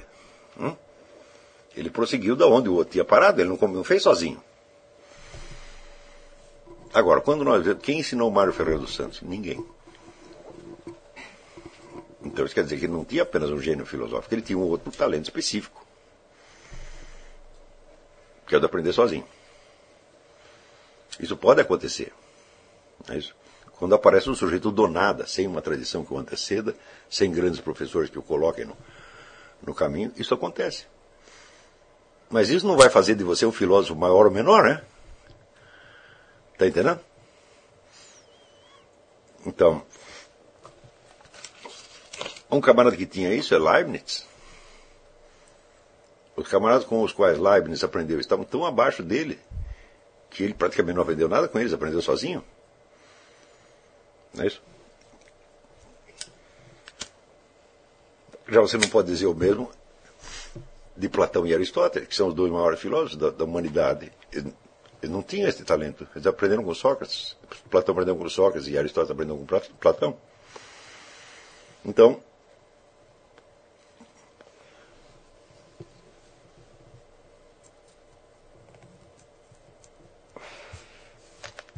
vamos voltar aqui ao, ao, fundamento da coisa. Então, primeiro, recuperar a experiência originária né, e aprender a raciocinar a partir dela. Você sempre vai precisar dos elementos culturais que você absorveu, mas você tem que usá-los para suas próprias finalidades. Você tem que fazer com que eles te sirvam. Mas você só tem a força de fazer com que eles te sirvam se você os absorve com a ideia de descobrir a verdade na realidade. Se esse é o seu intuito, ah, muito bem. Então, os elementos culturais aprendidos, incluindo a língua que você fala, acabarão se dobrando aos seus objetivos. Caso contrário, você será assimilado por esses elementos. É, e você se tornará, vamos dizer, um repetidor de frases feitas, nas quais você, por uma ironia especialmente cruel, se reconhecerá e achará que está falando de você mesmo. Hum? Ora, mais tarde nós vamos ler alguns diálogos socráticos e vocês verão o constante apelo que Sócrates faz à experiência dos seus interlocutores. Experiência que às vezes nem eles tinham percebido naquele famoso trecho do Menon em que ele interroga um escravo e mostra que o escravo tem um conhecimento inato de geometria. Claro que o escravo tem aquilo, mas ele não tinha percebido que tinha. Era um elemento que estava muito profundo dentro da alma daquele rapaz. Não é isso? E é justamente interrogando o sujeito naquilo que ele já sabe, naquilo que está na sua memória e, portanto, na sua experiência, que Sócrates puxa de dentro dele o filósofo latente que tinha na, na alma do escravo. E é exatamente o que nós temos que fazer aqui. Temos continuamente puxar a sua experiência, mas não qualquer experiência. E não é nem mesmo a experiência que você consegue contar agora. É aquela que você conseguirá contar daqui a alguns anos quando o seu equipamento mental, cultural, etc., estiver suficientemente individualizado. Hum? Com alguma prática que eu tenho nisso, eu hoje sei se o sujeito, quando ele está falando, escrevendo, se ele está falando com a sua própria voz ou se tem um elemento externo que está é, atrapalhando a coisa, tá entendendo? E este exercício do necrológio é. eu vou lê-los com este espírito. Eu só quero saber se o que você disse é originário ou se foi inventado. É, o conteúdo da coisa é, corre por sua conta, você põe ali o que você quiser, eu não vou dar palpite nisto. Eu vou, para mim o que me interessa é o seguinte, é o tom do que você falou. Hum? Porque conforme esse tom, eu verei os ajustes que precisa fazer. Ora, na situação concreta onde começa este curso, nós estamos especialmente mal equipados. Porque até o idioma que nós falamos está né, tá horrivelmente viciado. Viciado, quer dizer o seguinte, eu não estou falando de erro de gramática. Hum? Eu estou falando de deslocamento entre linguagem e experiência. Então, primeiro, literatura brasileira não existe mais, não há mais. Isso quer dizer que não há na sociedade brasileira presente um número suficiente de pessoas trabalhando a experiência individual e coletiva, tá certo? E transformando-a em símbolos culturais que possam ser trocados. Quer dizer, quando um país tem muitos escritores bons, eles estão continuamente pegando a experiência real, transfigurando em símbolos culturais. E símbolos culturais são assimilados pelas pessoas e se transformam em espécie de moeda com a qual elas trocam experiências. Está compreendendo? Quer dizer, dialogam umas com as outras usando os elementos que aprenderam, né, os símbolos que assimilaram da literatura e que permite que elas reconheçam em si mesmas e nos outros uma infinidade de, de experiências internas e externas, tá certo? e fazendo com que seja possível o um encontro verdadeiramente humano entre essas pessoas. Está entendendo? Agora, se não tem isto, meu filho, então é como uma cultura que ainda não tem a moeda. Hum? Onde se você né, quer comprar alguma coisa, você vai ter que levar fisicamente o objeto que você, você criou a vaca, você vai ter que levar a vaca. Está compreendendo? Isso é, torna as coisas bastante complicadas, né? Quer dizer, onde não há elaboração cultural suficiente da experiência, tá certo? nós estamos no regime do chamado escambo, quer dizer, estão trocando coisas por coisas. E a economia simples, aquela não, não vai, é um negócio atrasado, é, não vai funcionar. Quer dizer, não tem, a troca não tem velocidade, não tem eficiência. Está compreendendo? Se, para prover a necessidade dessa moeda, você usa a moeda que a mídia e a chamada cultura popular estão colocando em circulação, tá certo? Então, o que você está fazendo é trocar papel pintado por papel pintado. É como inflação. O dinheiro não vale. Quer dizer, os símbolos que não trazem consigo a experiência genuína, a recordação da experiência genuína, a recriação da experiência genuína, são como dinheiro que não vale. Dinheiro que não tem lastro, não tem bens para garanti-lo. Tá certo? Fique nesses bancos que está aqui, né? emprestando papel pintado para os caras, tá entendendo? Não tem, quando você vai ver, não tem bens para garantir aquele negócio. Tá certo? Então, esta precisamente é a situação em que nós estamos. Faltam os símbolos culturais para o verdadeiro intercâmbio, e em compensação, entrou no lugar deles uma multidão de pseudo-símbolos, estereótipos, tá certo? que não apenas não transmitem a verdadeira experiência, mas a encobrem.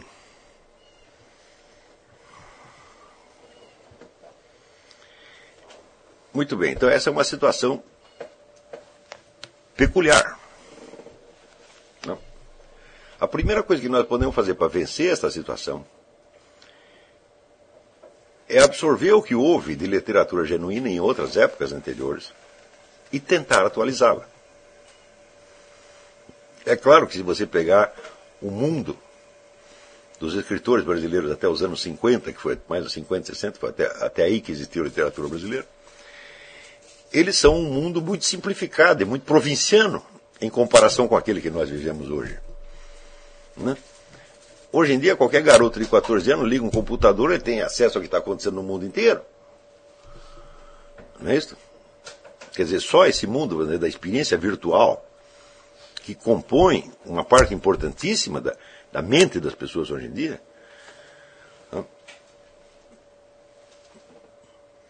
já está fora do repertório literário disponível até os anos em que havia uma literatura brasileira forte. Era uma literatura bastante forte, mas era pobre em comparação com a situação real que nós vivemos. Não é isso? Quando você pega, por exemplo, aquela história de Zé Lins Rego, né? A história sobre aqueles menininhos do interior, da fazenda e tal. Eu digo, mas meu Deus, mas que mundo. Era um mundo provinciano, quase paradisíaco comparado com a confusão de hoje. Não é isso? E você pegar os personagens mais complexos da literatura brasileira, eles são simplórios em função do que nós temos hoje. É? Né? Eu imagino, por exemplo, o que faria né, um grande escritor explorando a, a mente do Frei Beto, por exemplo. Né? O Frei Beto como personagem de ficção seria absolutamente maravilhoso. Porque é um negócio tão cheio de contradição e tão cheio de camuflagens, né? Que eu digo, olha, ali precisaria um Dostoiévski para retratar um cara desse. Mas você não tem, em toda a literatura brasileira, você não tem um personagem que tenha a complexidade do Frei Beto, o qual é um personagem real. Está entendendo? Então quer dizer que a nossa literatura está muito abaixo da situação. Hum? Você imagina, por exemplo, você pega outro personagem até mais simples do que o Frei Beto, você pega o próprio Lula. O Lula é o homem que foi, na mesma semana, mesma semana ele foi homenageado no Fórum Econômico Mundial pela sua conversão ao capitalismo e no Foro de São Paulo por sua fidelidade ao comunismo. Tem na literatura brasileira algum personagem assim? Fala, não tem. Quer dizer, o próprio Lula, que é, sob certos aspectos, as pessoas acham que é um cara simplório, ele tem complexidades, se não na sua personalidade, ao menos na sua situação, que a literatura brasileira não alcança. Se você pega as imagens de políticos que tem na nossa literatura, como por exemplo no romance de Lima Barreto, Numa e a Ninfa, né? o tal do deputado Numa, né? que é o personagem, nossa, é, comparado com o Lula, ele é de um esquematismo assim, ginasi, subginasiano. Isso, no entanto, a nossa literatura é o que nós temos, e a, como a língua que nós falamos é a mesma, então nós, é dali que nós vamos ter que partir. Então isso quer dizer que muitos de vocês vão ter que se transformar em ficcionistas imaginários. Hum?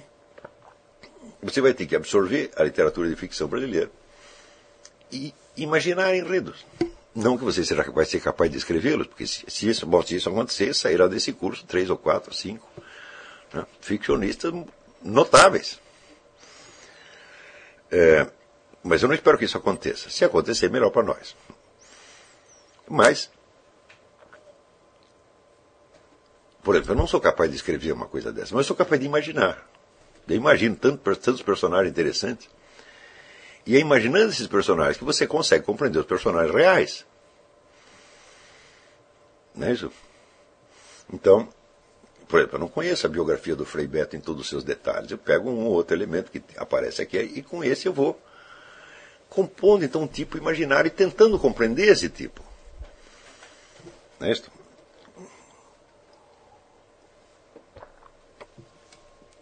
Isso vocês vão ter que fazer muitas e muitas e muitas vezes. Faz favor para mim, tem um, tem um maço de cigarro dentro da, da mala.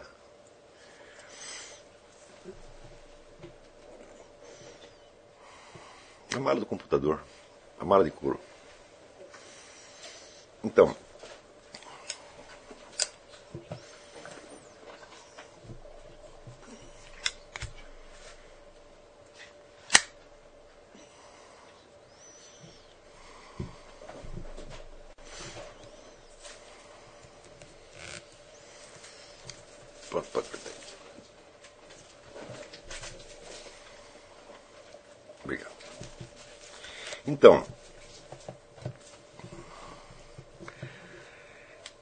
quer dizer, que a absorção dos elementos essenciais da literatura brasileira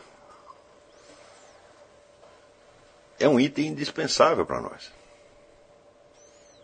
O nosso interesse nela não é literário, não é de um curso de letras. Hum? Muito menos um curso de letras tal como hoje se realiza, pelo amor de Deus. É, é um, é um interesse verdadeiramente humano e documental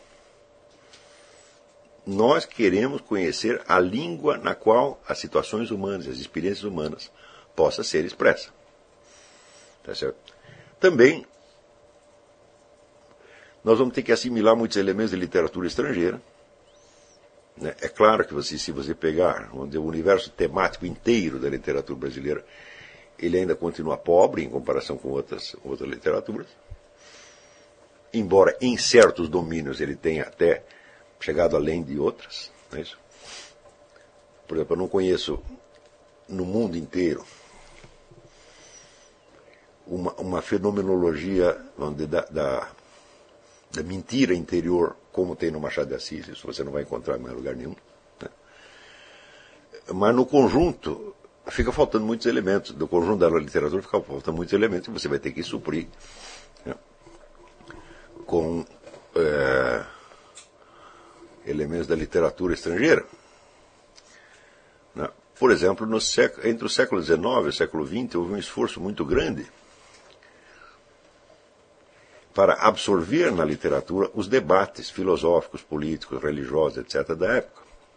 Então, quer dizer, os personagens aparecem como portadores de certas ideias que são socialmente significativas. Você vê os personagens de Dostoiévski, por exemplo, que estão continuamente discutindo a política, a religião, etc, etc. Né? Essas discussões, às vezes, são páginas e páginas e páginas. Então, você tem, às vezes, um pequeno diálogo filosófico dentro de um, de um romance. Tá certo? Em outros, outros casos, esses diálogos filosóficos são quase o romance inteiro, como acontece na Montanha Mágica de Thomas Mann, por exemplo. Né?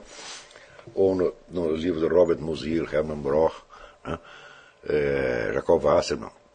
Então, quer dizer, as ideias em circulação, elas se incorporam em personagens e entram na, no, no, universo da, da ficção. Nesse ponto, a literatura brasileira é extremamente pobre extremamente pobre. Por quê? Porque o debate público brasileiro é pobre. Não é isso? Então, qual seria a solução?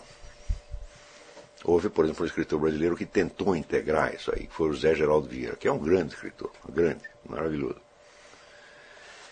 É, mas é um grande escritor, mas é um grande escritor falhado. Por quê? Porque não podendo incorporar esses elementos de ideias a partir de material brasileiro, o que, que ele faz? Ele coloca os personagens no exterior. Coloca em Portugal, na França, etc, etc. Então eles começam a discutir as grandes questões do tempo num nível em que não se encontraria uma discussão similar aqui. Tá certo? Só que fica uma discussão de segunda mão. Não é isso? De qualquer modo, eu acho que é um escritor importante de ler. Mas muitas vezes a coisa se torna, vamos dizer, de um, de um, artificialismo, porque você não vai reconhecer pessoas brasileiras reais naquilo. Eles são uma espécie de composto né, de classe alta brasileira com, com classes cultas da França, da Espanha, etc, etc. Mas, de qualquer modo, era preciso fazer isso, e ele fez. Então, na assimilação da literatura estrangeira vai acontecer um problema gravíssimo. É, você vai incorporar deles não somente os elementos imaginários, mas também os elementos linguísticos, sobretudo se você os lê no original. E na hora que você assimila esses elementos linguísticos, você quase instintivamente vai querer imitá-los no seu uso do português. Você vai querer dizer coisas similares de modo que dê o mesmo efeito em português. E aí você pode se dar muito mal. E é o que acontece hoje. Durante a maior parte da existência da literatura brasileira, a influência fundamental era francesa. Então isso quer dizer que os camaradas aprendiam a escrever com os bons escritores brasileiros, em primeira instância, portugueses em segunda e franceses na terceira. Não é isso? Então, bom, Portugal tem os três ou quatro escritores maravilhosos. Você tem que assimilar mesmo. Camilo Castelo Branco, Esser Queiroz, Aquilino Ribeiro, o Ferreira de Castro, né? é, e assim por diante. Então é três ou quatro, não, tem muito mais. Mas não vai se comparar com o que tem a França, sobretudo a Inglaterra, no domínio da ficção. Quando a influência dominante no Brasil deixou de ser francesa e passou a ser inglesa, hum, começou-se a copiar. As pessoas começaram a copiar um modo anglo-saxônico de falar e escrever. E é, isso é absolutamente incompatível com a estrutura da nossa língua. Então eu teria que fazer, vamos dizer, o esforço de transposição seria muito, é muito complexo. Não conseguindo fazer a transposição, isso é, não conseguindo criar equivalentes expressivos idênticos, né, equivalentes da, da língua inglesa, o que, é que eles fazem? Eles imitam os próprios recursos expressivos da língua inglesa. Por exemplo, em inglês você pode colocar cinco adjetivos um atrás do outro. Pá, pá, pá, pá, pá, pá. Se você fizer isso em português, fica horroroso. Não funciona. E, no entanto, as pessoas fazem isso hoje. Não. Em inglês você pode anteceder, você pega, por exemplo, um, um adjetivo antecedido de um advérbio e coloca tudo isso antes de um substantivo. Isso é normal em inglês, só que se você faz isso em português, fica horroroso. Só que acontece que hoje em dia está todo mundo escrevendo assim. Porque eles aprendem a escrever, sobretudo pela internet. Não é nem com os grandes escritores, é que já é com um inglês de terceira mão, ou quarta mão. Então acontece o seguinte, eles perdem a sensibilidade auditiva perdem a música do idioma. Né? Na coisa de perder a música do idioma, você perde um dos principais elementos expressivos. E quando acontece isso, se você perdeu a música, quer dizer, você está falando a coisa, mas você não percebe que aquilo soa mal. Né? É claro que você está encobrindo a sua experiência real. Você está encobrindo a experiência real da qual você está falando, porque você está encobrindo a experiência real de estar falando. Está compreendendo? Então isso quer dizer, se na, na produção da sua, da sua fala, do seu discurso, você não está presente com total consciência, incluindo a sensibilidade auditiva, o conteúdo do que você fala também fica deslocado. Está entendendo? Então, eu não posso, por exemplo, dar a imagem, vamos dizer, de um personagem sincero, se eu mesmo não estou sendo sincero ao descrevê-lo. Isso acontece com uma frequência extraordinária. Né? Ontem eu estava lendo uma tradução que o sujeito fez de uma matéria inglesa e estava assim falando, oh, eu não lembro exatamente as palavras, vou tentar criar um equivalente aqui. Então ele falava, a, por exemplo, é, a uh, horrivelmente hipócrita sociedade britânica. Eu digo, mas isso não é português. Isso é inglês com palavras brasileiras. Você, em, em, português você não pode fazer isso. Você não pode anteceder um, um advérbio mais um adjetivo e depois o, o substantivo. Você não pode fazer isso. Não funciona. Está compreendendo? Então, no entanto, o número de pessoas que escrevem assim hoje é enorme. Então, quer dizer, nós vamos ter que colocar entre parênteses as nossas influências anglo-saxônicas durante um certo tempo e recuperar influência de línguas latinas que são mais próximas da nossa, como o francês, o espanhol, o italiano, né? que são mais facilmente assimiláveis sem estragar a nossa língua. E a inglesa? Bom, a inglesa pode ser assimilada, mas não pode ser assimilada assim como está. Você tem que fazer um manejo, aí você tem que é, usar paráfrases, tem que achar um equivalente semântico que não será um equivalente sintático em hipótese alguma. Está compreendendo? Então, esse tipo de coisa que eu estou lhes passando aqui, vou dizer, é a formação de um equipamento por um lado, equipamento de experiências humanas, e por outro lado, equipamento linguístico, simbólico. Não só para você expressar para outras pessoas, mas para expressar para você mesmo. É e se você se exercitar nisto, chega um dia em que o intervalo que existe entre a sua experiência real e o seu modo de falar ou até o modo de pensar, a linguagem muda com o que você fala dentro de si. Não tem mais esse intervalo. Hum? E onde aí você tem a certeza de que você é você mesmo. Porque você encontrou a sua própria voz. Está entendendo? Em certos casos, esse encontrar, essa expressão, encontrar a sua própria voz, é metafórico. Quer dizer, eu estou querendo dizer, encontrar o seu jeito de se expressar. Mas em outros casos, não é metafórico, é literal. Nesse caso, eu estou falando de voz no sentido físico da coisa. Tem pessoas cuja voz está tão, voz física está tão deslocada da sua experiência real que elas não podem dizer o que pensam ou o que sentem. Elas só podem dizer outras coisas. Eu vou mais tarde recomendar para vocês um, um curso. Eu ia hoje copiar os dados, mas esqueci. Mas na próxima, numa das próximas aulas eu trago para vocês. É, que é um sujeito aqui que ele faz uma verdadeira psicoterapia nas pessoas, ensinando-as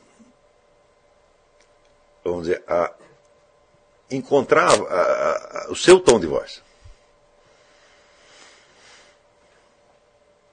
Bom, na hora que você encontrou isso, você tem, vamos dizer, um elemento de expressão sincera que é de uma força tremenda. Está entendendo?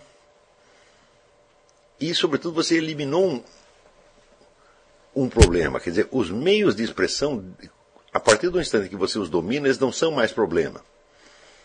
E se eles não são mais problema, você pode se concentrar diretamente nos objetos, nas coisas desses quais você está querendo falar. Está entendendo? E isso para a filosofia é absolutamente essencial. No caso exemplo, dos diálogos socráticos, esse problema não aparece. Não que ele não existisse, talvez existisse, eu não sei, não dá para a gente reconstituir a história. Mas todos os personagens do diálogo parecem ser notavelmente sinceros. Ou seja, eles expressam as suas ideias, mesmo quando essas ideias podem pegar mal, podem parecer ofensivas. Como, por exemplo, na hora que Sócrates pergunta o que é a justiça. E o sujeito responde: a justiça é ajudar os amigos e ferrar com os inimigos. É uma ideia indecente, evidentemente. Mas o sujeito a expressa com uma inocência. Ele confia em Sócrates, ele se sente à vontade entre aqueles amigos e ele fala exatamente o que ele pensa. Hoje em dia você corre o risco de estar conversando com uma pessoa que pensa exatamente isso, quer dizer, a justiça dele consiste em ajudar os amigos e ferrar os inimigos, mas que jamais diria isso substituiria por uma outra coisa. Até você descascar essas várias camadas do discurso dele para saber o que, que ele pensa mesmo, seria um problema. Porque nós não falamos só por expressar as nossas ideias, tá certo? Mas nós falamos, por exemplo, para conquistar a simpatia das pessoas. Nós falamos para compensar né, às vezes, o desprezo que nós temos por nós mesmos. Quer dizer, você tem uma série de objetivos secundários para falar, que se misturam com o objetivo direto da comunicação né, e confundem tudo. Num diálogo filosófico, numa conversa filosófica, nós temos que eliminar essas coisas. Gradativamente, tá certo? Até termos a certeza de que nós estamos lidando com material genuíno. Quer dizer que, neste sentido, o ensino efetivo da filosofia ele tem uma função quase que psicoterapêutica. Tá certo? Ou uma função de educação moral. Não é isso? Ontem mesmo, por exemplo, eu estava comentando né, com a minha família de o número de vezes que nós falamos mal das pessoas sem razão, sem motivo. Hum? E daí quando nós dizemos para a pessoa, pare de fazer fofoca, pare de falar mal dos outros, imediatamente você diz, mas eu não estou falando mal. O que, que aconteceu aí? o sujeito está querendo, tá, está usando a linguagem para uma finalidade que é certamente imoral. Hum? Mas ele quer imaginar que aquilo que ele está fazendo é altamente moral, ou pelo menos é aceitável. Então, o discurso já tem camada dupla. Não é isso?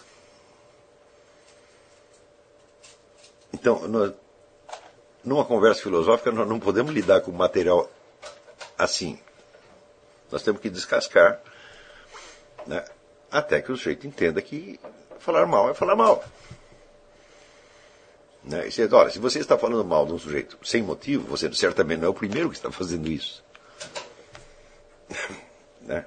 A maledicência é um dos vícios mais antigos que existe na humanidade. Então, qual é a novidade? Você é mais um maledicente. Tá certo? Então, você pode até deixar de ser um maledicente, mas só depois de você perceber que você é. Agora, se tem lá a sua maledicência, ela está encoberta por três ou quatro camadas de camuflagens, né? fica até difícil você perceber qual é o seu problema. Então, vai haver no ensino da filosofia este elemento de psicoterapia e este elemento de, por assim dizer, de, de elucidação moral. Não tem como escapar disso aqui. Agora, você acha que na instituição universitária, tal como nós a conhecemos hoje, mesmo na melhor das hipóteses, não estou falando desta porcaria brasileira, estou falando aqui no, nos Estados Unidos, por exemplo, você tem escolas de um certo nível, você acha que é possível praticar isto em sala de aula? Fala, claro que não.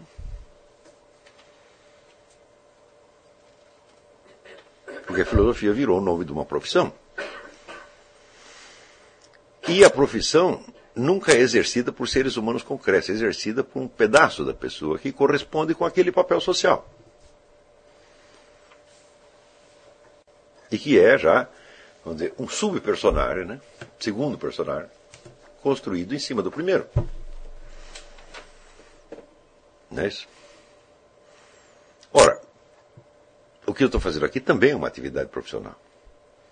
E espero que muitos consigam, depois, mais tarde, exercer uma atividade profissional mais ou menos parecida com essa.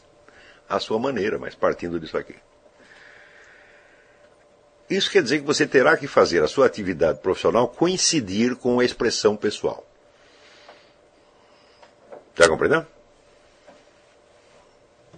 Só que isso aí corresponde a um negócio que dizia Ortega y Gasset. Ele dizia: gênio é aquele que inventa a sua própria profissão. Então isso quer dizer que um certo aspecto de gênio vocês vão ter, vão ter que cultivar em vocês. Né? Eu espero, se desse curso saírem 300 gênios, eu me sentirei recompensado. Eu garanto a vocês que vocês vão sair muito mais inteligentes do que entraram, mas muito mais. Vocês não vão nem se reconhecer. Vão, quando terminar esse negócio, vocês vão olhar os atrás e dizer, mas meu Deus do céu, eu era uma besta quadrada. Não, você não é uma besta quadrada. Você é apenas um brasileiro comum e você subiu, fez um upgrade, né? Mas você sentirá que era uma besta quadrada. O que quer dizer uma besta quadrada? Besta quadrada é um sujeito que só pensa fora da realidade e fora da sua experiência genuína. Tem umas bestas quadradas disfarçadas. Né? Disfarçada é aquele sujeito que consegue fazer isso. Ou seja, raciocinar de coisa que não existe, que ele não viu, que ele não sentiu e que ele não sabe. Tá certo? usando uma certa linguagem, um certo esquema que ele aprendeu com outros e que profissionalmente são aceitos como altas expressões de cultura. Esse é o pior de todos. Tá certo? Porque a besta quadrada simples ainda tem cura, mas essa não. Quer dizer, depois que você escreveu um monte de besteira e fez sucesso com elas, você não vai desistir mais delas nunca mais. É. Então, vamos dizer, a conquista da sua própria voz. Ela é um elemento básico do seu contato com você mesmo. Não é isso?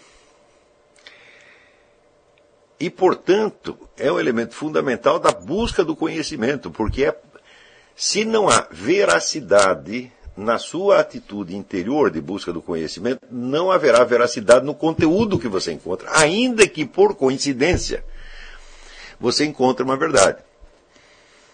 Mas aí a gente lembra aquele negócio que o Spinoza aqui dizia, bom, um louco que em pleno dia diz é dia, não se pode dizer que ele disse a verdade, pô. Você não sabe nem por que, que ele disse isso, pô. Tá entendendo? Então, quer dizer, não basta dizer a verdade no sentido de ser uma sentença objetivamente verdadeira. É preciso que ela tenha uma significação objetivamente verdadeira na situação em que ela foi dita. Tá entendendo? Né? Se o sujeito pergunta assim, que horas são? E você responde E igual MC2, o conteúdo que você disse é verdadeiro. Só que está totalmente falseado na situação. Então isso não adianta. O... Então esta coisa de ajustar a sua própria voz no seu diálogo interior e depois na expressão exterior. Isto garante que você poderá lidar com os materiais genuínos da sua experiência. E você poderá adquirir, então, esta coisa que é uma delícia. Hum? Que é, de repente, você saber que você sabe alguma coisa. Embora esta coisa você não possa provar para ninguém.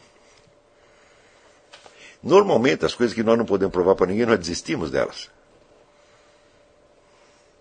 E nós só ligamos para as verdades públicas, que são aceitas como tais por todo mundo. Bom, esse é o contrário da filosofia. Na filosofia, as melhores coisas que você vai saber são aquelas que você não vai conseguir contar para ninguém. Hum? Só que é o seguinte, você vai ter certeza delas, e não é certeza de crença, não é certeza subjetiva. É a certeza da testemunha. Então, você, nós estamos numa época tão idiota que as pessoas acreditam que tudo aquilo que só um sujeito pode saber é subjetivo. Isso é objetivo, aquilo que todo mundo pode né, confirmar ao mesmo tempo. Ora, meu filho, qualquer coisa que todo mundo possa confirmar ao mesmo tempo jamais é uma verdade. Jamais, jamais, jamais, jamais é apenas um recorte esquemático que simboliza remotamente uma verdade. Hum? A verdade, para ser verdade, tem que ser verdade na realidade. Por exemplo, eu vi o sujeito matando o outro. Onde está a verdade disto? É? Está no próprio fato. É? Você está assistindo um crime verdadeiro praticado por um assassino verdadeiro, sobre uma vítima verdadeira. A verdade está ali. Está compreendendo? Quando você narra isto aqui, você está se reportando a uma verdade primária que você conhece. É? Ora, aquelas coisas que podem ser verificadas por todo mundo só são verificadas logicamente, meu filho. Não por experiência genuína. E aquilo que é a demonstração lógica, isso aqui para meter na cabeça uma vez por todas. Lógica nada tem a ver com realidade. Hum? O mundo da lógica é o mundo da possibilidade, é o esquema da possibilidade. Lógica só lida, vamos dizer, com relações hipotéticas entre frases possíveis.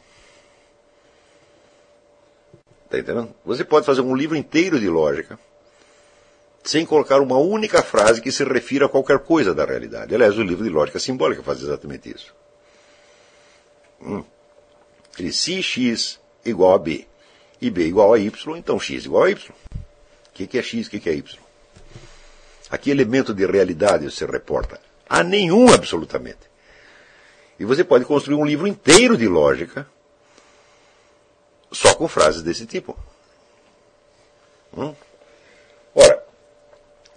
O número de relações possíveis entre sentenças é limitado. E é disso que se trata, que trata a lógica. Você tem certos tipos de proposições, certos esquemas e certas conexões. É uma coisa limitada que cabe dentro de um tratado de lógica. Tá certo?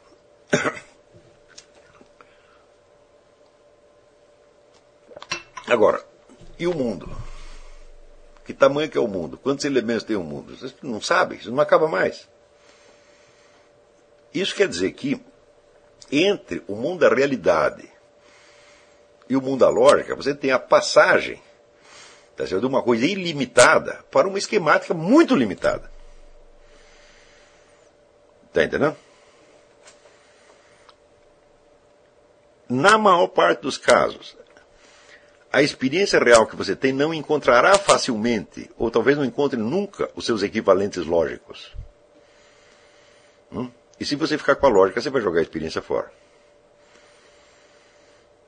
Então, vou dizer uma coisa para você: mais vale uma contradição real, percebida como tal, e bem expressa, do que uma demonstração lógica perfeita que não se refira a nada. Mais vale uma incoerência real né, do que uma coerência hipotética. Está entendendo? É por isso que o estudo da lógica não deve ser colocado no início da filosofia. Você vê, no ensino francês, eles colocavam sempre, né, começava lógica e a psicologia. Né? Psicologia no sentido de psicologia experimental. Eu digo, isso aí acabou é por esterilizar o pensamento francês.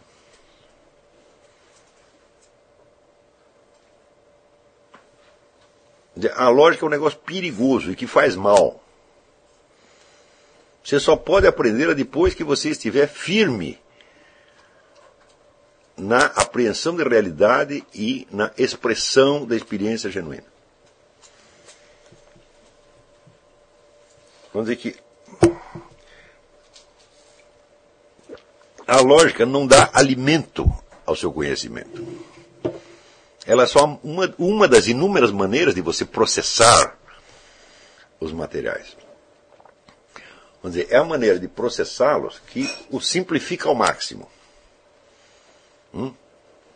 E que por isso pode chegar até a fórmulas transportáveis, como essa que, por exemplo, E, e igual a MC2. Né? Então,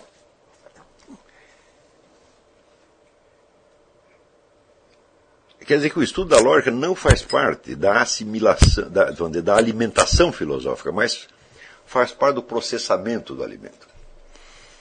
Hum? E para você processar, é preciso que haja algum elemento na sua barriga, tá entendendo? Se você tiver digestão sem, digestão sem comida, chama-se úlcera.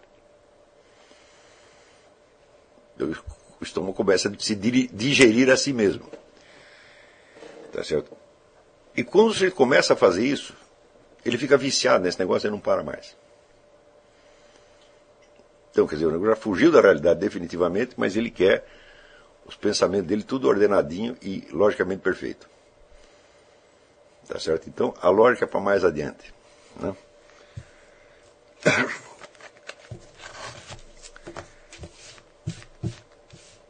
No início é um tratamento, vamos dizer, é um, é um aprendizado da memória, da imaginação e da expressão. É um aprendizado artístico, por assim dizer. Mas, de aprender primeiro a ser uma testemunha fidedigna para si mesmo e para os outros. Bom, vamos ver as perguntas que tem aqui.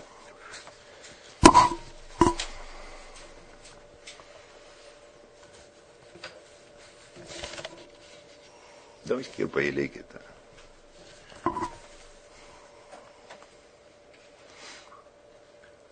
Aqui. O fato de uma pessoa não saber o que é quer da vida a prejudicará de que forma no cumprimento dos objetivos do seu curso? O que uma pessoa nessa situação deve fazer? Deve fazer esse exercício que eu te dei. Se você não sabe o que é da vida, não. pode acontecer muita coisa. Tem várias hipóteses. Tem pessoas cuja verdadeira natureza, cujo verdadeiro caráter está à disposição. Hum? pessoa não quer fazer nada especificamente. Mas ela está à disposição para ajudar no que for necessário. Existem pessoas assim. Mas é pessoas sem vocação. Mas a vocação dela é precisamente essa. Existe até esse tipo de pessoa. Não digo que quem fez essa pergunta, Leonardo, seja, não digo que seja o seu caso, mas existe até isso. Hum?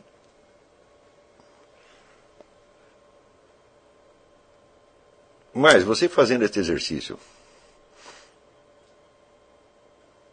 você vai ver o seguinte: primeiro, eu não lhe perguntei que profissão você quer seguir. Quando você diz não sei o que quer da vida, você diz eu não sei o que eu quero ser quando, não sei o que eu quero ser quando crescer. Mas não foi isso que eu perguntei, meu filho. Eu perguntei quem você quer ser. É? Mesmo que você não faça merda nenhuma durante toda a sua porca vida, é? você terá alguma vida e quando você morrer, terá uma vida para ser contada. É? Então suponha que você, sem querer nada da vida, hum, você se transforma numa pessoa que você gostaria de ser. Tem algumas qualidades que você quer ter.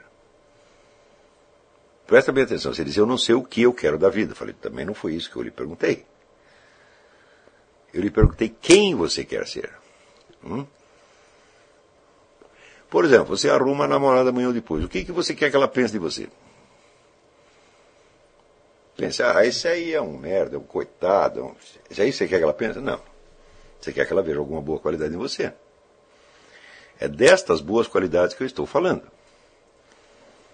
É o quem, é a substância da pessoa. Está entendendo? A pessoa real e não necessariamente a sua profissão. Por isso eu acabei de dizer que gênio é aquele sujeito que inventa a sua própria profissão. Isso quer dizer que o gênio não tem uma profissão definida. Se você perguntar qual foi a profissão de Goethe, não dá para dizer. Hum? Então, se tem até isto, então quer dizer, você saber o que você quer fazer não é necessário para realizar esse exercício. Está entendendo? Alguma boa qualidade você quer ter. Não é isso? Então você quer ser alguém para você mesmo. Você quer ter alguma substância? É disso que eu estou falando. Note bem que os seus necrológios não precisam ser de pessoas que realizaram grandes coisas reconhecíveis na vida. Hum? Vamos supor, por exemplo, às vezes tem uma família, uma velhinha santa. A velhinha nunca fez nada, só ficou dentro de casa rezando. Não é isso? E ela ajudou pra caramba. Você não encontrará marcas visíveis das grandes obras dela. É? Mas você sabe que ela foi alguma coisa. Não é assim? Pode ser que você queira ser uma pessoa como essa. Hum? Eu só quero que você imagine que você alcançou realizar o melhor de si. Está entendendo? Então, esta, vamos dizer, imagem do não de uma profissão, não de uma carreira realizada, mas de uma pessoa real. Uma pessoa cuja vida, ainda que seja uma vida simples e sem acontecimentos, mereça ser contada.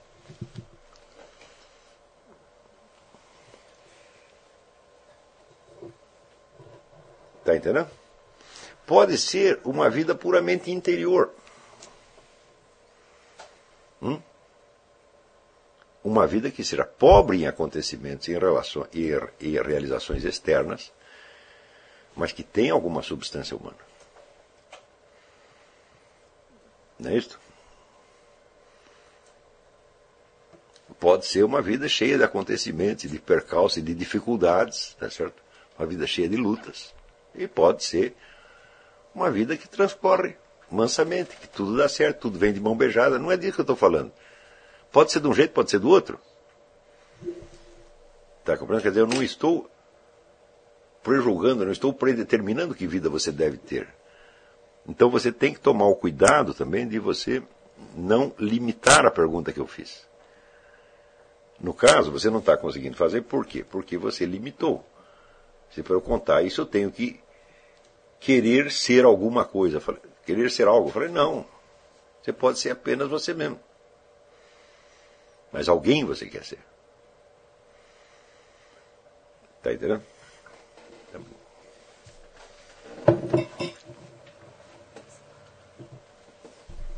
Vamos ver. Que preparação o senhor sugere em termos práticos para a realização do exercício proposto? O senhor explicou bem como fazer o exercício, mas como se preparar para ele para atingir o clima psicológico ou introspectivo ideal para a sua realização com o melhor resultado possível? É, a pergunta é boa. E você tem que usar a imaginação, como se você fosse um personagem de romance. Só que é o seguinte, a diferença é que você tem que acreditar nesse personagem. E é importante que você não, não faça, não critique o, o personagem e não critique as possibilidades de realizá-lo. Você vai supor que foi realizado efetivamente. Não interessa as dificuldades, não estou falando das dificuldades. Não pergunte se você conseguirá ser realmente esta pessoa. Suponha que você conseguiu. Quer dizer, esqueça o seu maldito realismo. Use apenas a sinceridade, está entendendo? E o sonho, o desejo de ser alguém hum, cuja vida vale a pena de ser contada.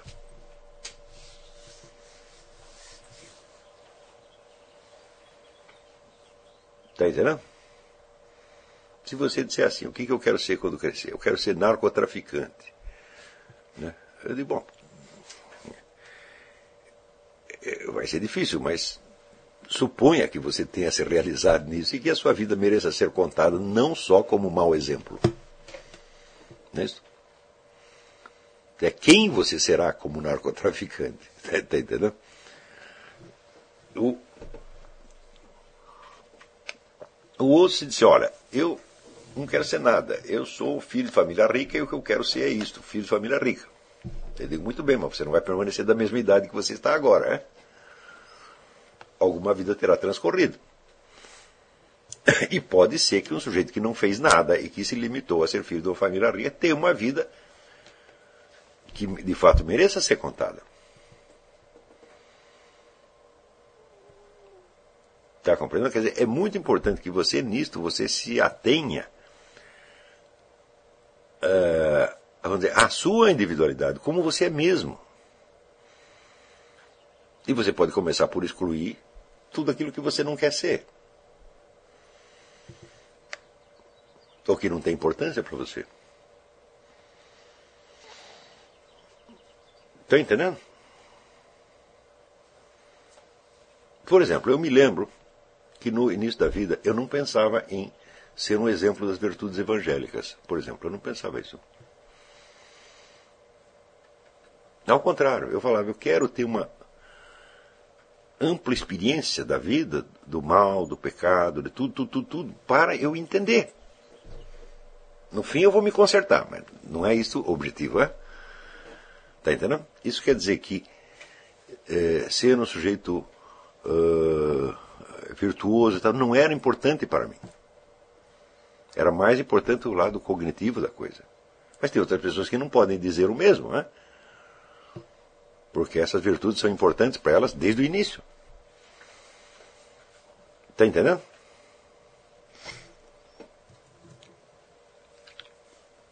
Agora, a sinceridade para mim sempre foi um objetivo, porque era fundamental para o conhecimento.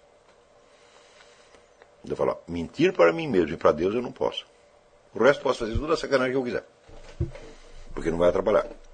Só vai atrapalhar se eu fizer tanta sacanagem que eu começar a mentir para mim. Então, qual é o limite do que eu posso, do que eu posso fazer? Isso aqui. Hum? Tá entendendo? Eu não posso perder o negócio da voz, tá entendendo? Eu não posso perder isto, porque se eu perder isso, eu entrei na confusão. Então, para mim isso sempre esteve muito claro. Tá certo? E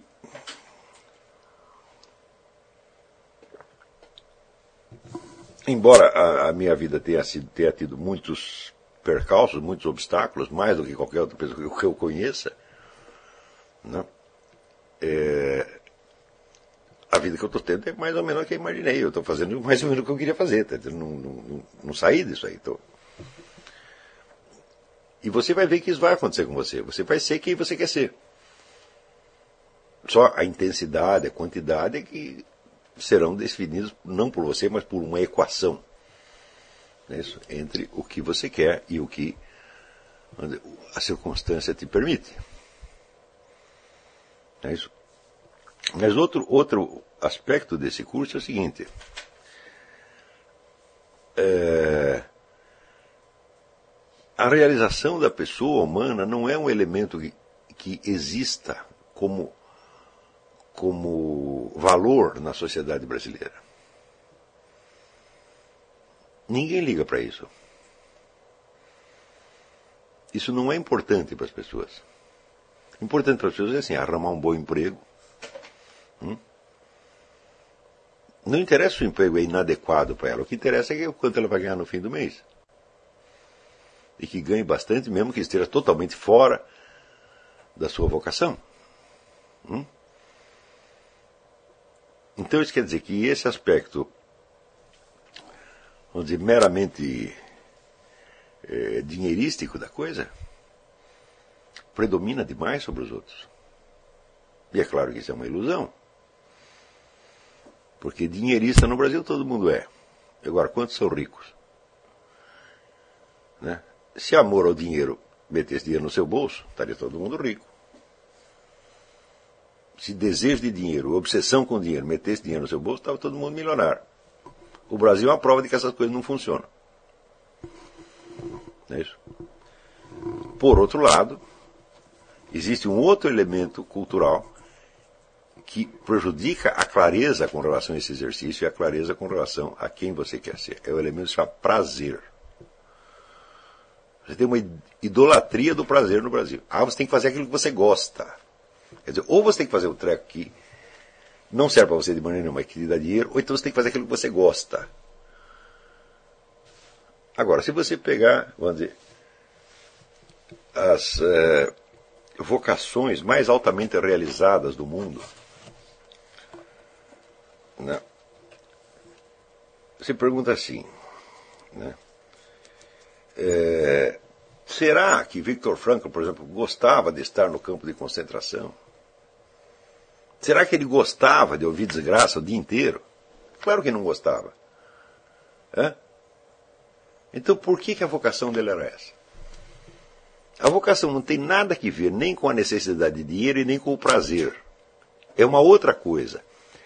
E o fato mesmo de eu ter que explicar isto deriva da minha experiência de ver já três gerações de pessoas que ignoram essas coisas, que não têm a menor ideia do que é uma vocação. É? Que só tem ideia da necessidade, suposta necessidade financeira e do suposto prazer. Porque eu digo, qualquer que seja a atividade que você exerce, pode ser a atividade mais maravilhosa do mundo, é impossível que ela só te dê prazer. Hum? Por exemplo, tem gente que acha, ah, mas quando eu me aposentar, quando eu ficar rico, daí eu vou estudar, vou escrever livros maravilhosos, né? E, né? Então, ele acha que isso vai ser um prazer. Daí eu largo as coisas sérias e vou me dedicar àquilo que eu gosto. Digo, desgraçado. Escrever um livro pode ser um sofrimento tão grande, mas tão grande, mas tão grande. Se você espera que isso vai ser um divertimento, o seu livro vai ser uma bela merda, tá entendendo? Então, quer dizer que as categorias, vamos dizer, da necessidade de dinheiro e do prazer atrapalham a cabeça das pessoas. Vocês estão pensando com categorias erradas, isso não se aplica. Eu estou tentando trazer vocês de volta desde dois esquemas, dois estereótipos, para a realidade da sua experiência. Esse é o primeiro exercício que eu estou fazendo aqui, justamente por isso. Então, só por este, por este detalhe, vocês veem como você pode estar distante da sua realidade de experiência. E pensando só em coisas que, dizer, em símbolos, estereótipos, que não tem nada a ver com nada. Hum? Curar isso é o passo número um para a filosofia. Claro, quer dizer, para chegar a ver essas coisas com clareza, você vai precisar de alguns anos, talvez. Ué, mas eu estou sugerindo que comece. Por isso que eu disse que esse exercício não tem prazo. Hum? Tem pessoas, né? Tem cara que já tem, tem certeza, já sabe tudo que ele quer fazer, já sabe a vida inteira dele. Né? O, o, Bruno mora aí de Curitiba. No dia seguinte, pá, tá aqui. Já morri, fiz isso, fiz isso, fiz isso, fiz isso. Pronto. Ele, ele contando, Bruno Mori morreu ontem, papapá, fez isso, mais isso, mais isso, mais isso. Batata, quer dizer, tem uma clareza muito. Ele sabe onde ele quer chegar. Entendeu? Outros não, outro pode levar anos. Por isso é que eu não dei prazo, que para uns é dois minutos, para outro pode ser dois anos, três anos, dez anos, sei lá. Entendeu? Force um pouco. E também não quer dizer que já escrito que você vai fazer tem que ser a versão definitiva. Você pode fazer várias. Você vai ter que voltar a isso muitas vezes. Quer dizer, esse escrito, sobretudo, não é nem para mim, é para você. Para você mesmo. Está entendendo? Você pode também, mais tarde, você pode especificar isso aqui. Hein? E contar não a sua vida, mas um ano da sua vida. Quando terminar esse ano, você vai contar o que aconteceu para você. O que, que você vai contar? Hum? Durante o ano fiz isso, mas isso, mas isso. Você nunca fez isso, nunca pensou? Eu digo, mas meu saco, se você nem sabe o que você quer fazer, como é que você vai conseguir fazer? Está entendendo? Ora, todos nós sabemos, por exemplo, que um gesto feito com plena intenção acaba saindo um gesto elegante. Não é isso?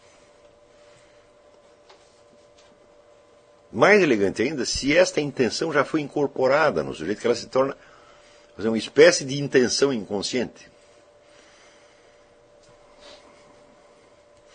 Não é isso? Existem culturas inteiras onde tudo é feito com uma certa elegância. Hum?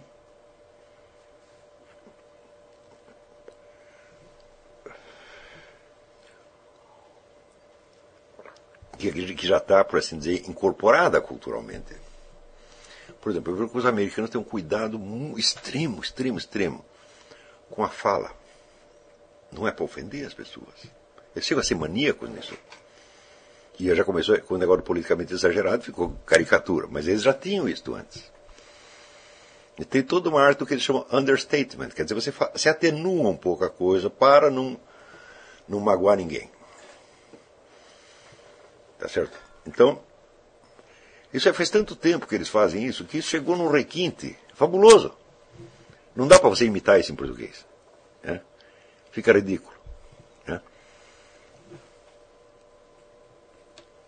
Mas isso aí significa o seguinte: a coisa já é escrita com uma deliberação. Hum? Então você sabe o que você quer atingir e daí você faz a coisa de direito. Eu digo, mas se isso se aplica até para você falar, quanto mais para você conduzir a sua vida. Está entendendo? Quer dizer, é preciso que você vá adquirindo clareza ao, onde, quanto a, ao rumo que você quer dar à sua vida. Eu não estou pedindo para você ter toda a clareza agora. Isso aqui é só um primeiro passo. Está entendendo? Mas depois de você ter essa visão geral, você pode subdividi-la o que, que eu quero fazer no próximo ano, o que eu quero fazer no próximo mês, o que eu quero fazer no próximo dia, o que eu quero fazer no próximo minuto. Hum? Quando você chega no minuto, daí você não faz mais nada do que você não quer.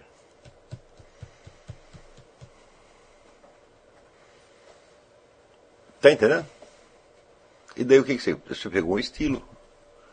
Então, dizer, pô, agora você já é alguém. Pode ser que você não faça nada na vida, mas você já é. Você achou a sua voz, você achou o seu jeito, você está entendendo? E, portanto, você é uma testemunha fidedigna.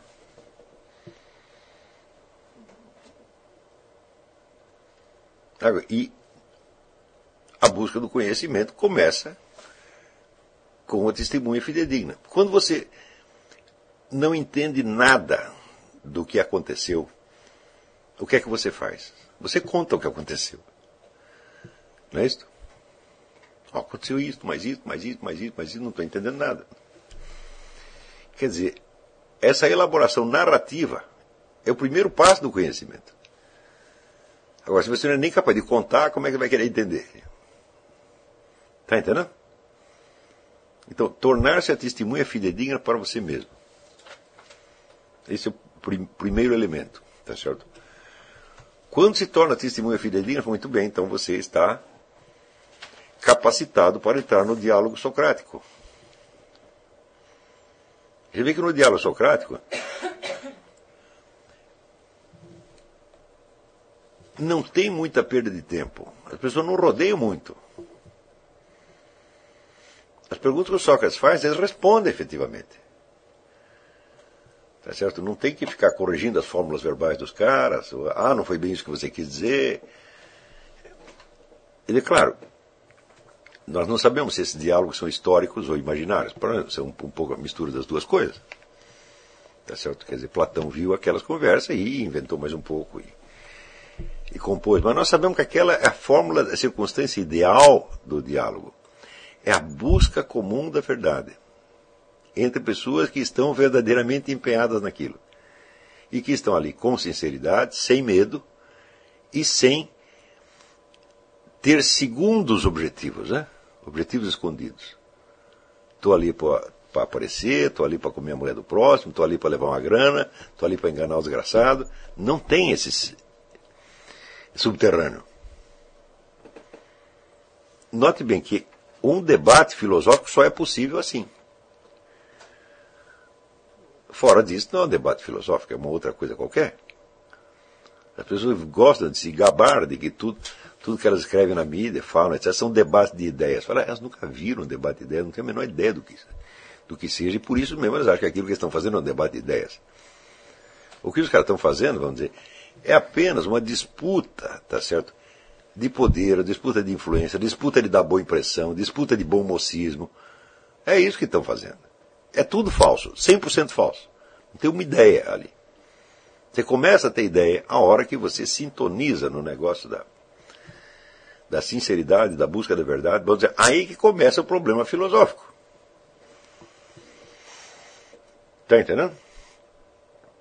Quer dizer, a sinceridade da busca filosófica é uma coisa assim tão, tão, tão, tão, tão é, séria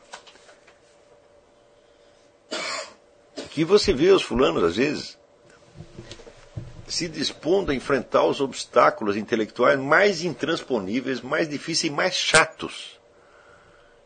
E o cara diz: não importa quanto tempo vai levar para eu descobrir esta coisa aqui, eu vou ficar atrás disso até saber.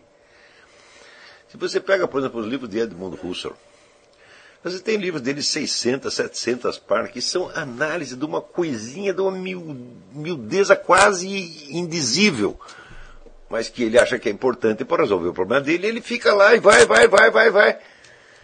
Por que, que ele faz isso? Está na cara que ele quer saber como as coisas são mesmo. Ele podia chegar logo a uma conclusão e dizer, ah, isso aqui está acabado, não gostou Dante. Podia fazer isso, mas não era isso que ele queria. Ele não queria uma opinião nem mesmo uma opinião decente, uma opinião apresentada. Não, ele queria saber como é mesmo. Claro que mesmo assim pode errar. Tá Mas ali você vê que você está diante da busca da verdade. Né? Então, afinar nestas coisas é que é importante nesse começo. Está entendendo? Vamos, peraí, vamos. Imagino que o necrológio nos ajude a ver o que nós queremos ser. Isso é vocação? Vocação é chamado, e se é chamado, há quem chame. E imagino que não chame à toa. Minha vontade é a imagem que tenho do que quero ser. É pista segura daquilo que sou chamado a ser? Se é, por que isso acontece? Como surge ou que garante essa correspondência entre o que pretendo ser e o que deveria ser? Ah, oh, essa pergunta é excelente, excelente. Então, você está se referindo ao seguinte, você está vendo a vocação como um chamamento de Deus. Tá certo? Existe todo, sobretudo no protestantismo, tem toda uma teologia da vocação, essa coisa toda. Bom, acontece o seguinte. Você vai ver a voz de Deus em dois lados. Né? Por um lado,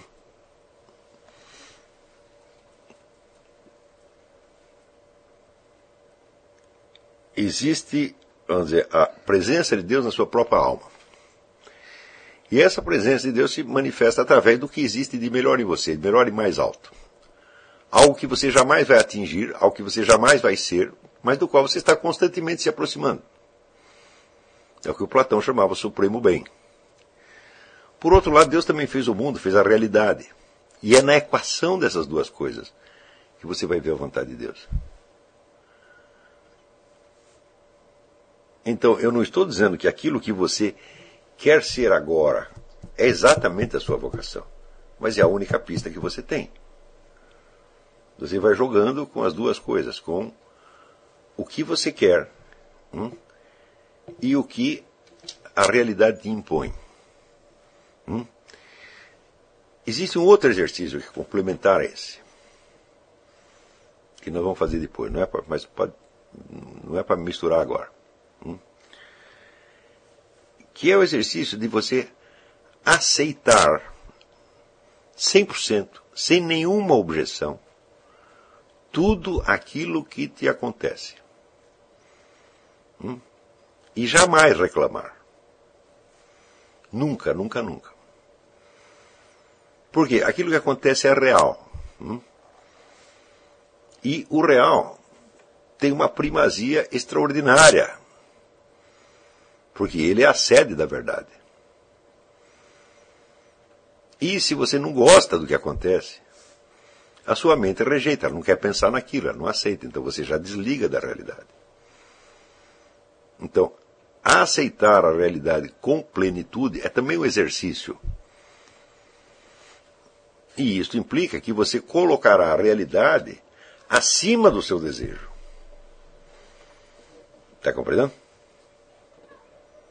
E se você não faz isso, meu filho, você nunca vai conseguir distinguir o que, que é a realidade e o que, que você está superpondo a ela. Tá, mas esse exercício é um pouco mais complicado, né? Isso faz parte daquilo que eu chamo voto de voto de pobreza em matéria de opinião. Tá certo? Mas aí nós entramos num aspecto ético, de treinamento ético. Tá certo? É uma espécie de moralidade da investigação da verdade. Nós, tudo isso aqui eu não estou falando de moral no sentido nem religioso nem social. Né? É, estou falando apenas a moralidade inerente à própria prática da filosofia. É, a moralidade da investigação. Se você veio parar nesse curso, é porque alguma coisa você tem a ver com ele. Então, isto tem algo a ver com a sua vocação. Não digo que seja esta a sua vocação, mas tem algo a ver. E Bom, é ali que você, é neste ponto que você vai ter que cultivar suas virtudes. Não nos demais pontos. Porque você vai ver que, se você ler a Bíblia, você vai ver que na Bíblia não existe nenhum exemplo de perfeição quantitativa, exceto o próprio Jesus Cristo. Hum? Jesus Cristo tem todas as virtudes porque ele é Deus. Hum? Os outros só têm virtudes especializadas. Está compreendendo? E é em torno dessa virtude especializada que se constrói a personalidade. Por exemplo, como Abraão, Abraão tem o dom da obediência. Obedecer, aconteça o que acontecer. Vai, vai, vai, vai, vai até o fim. Não interessa. Tem que matar seu filho. Não interessa. Vou fazer. Está entendendo? E bom, essa não é a única virtude existente. Não é isso? Por exemplo, Abraão não tinha a virtude de ser sincero com todo mundo. Ele enrolava as pessoas de vez em quando. Né? Ele só era sincero com Deus. Com os outros, não. É isso?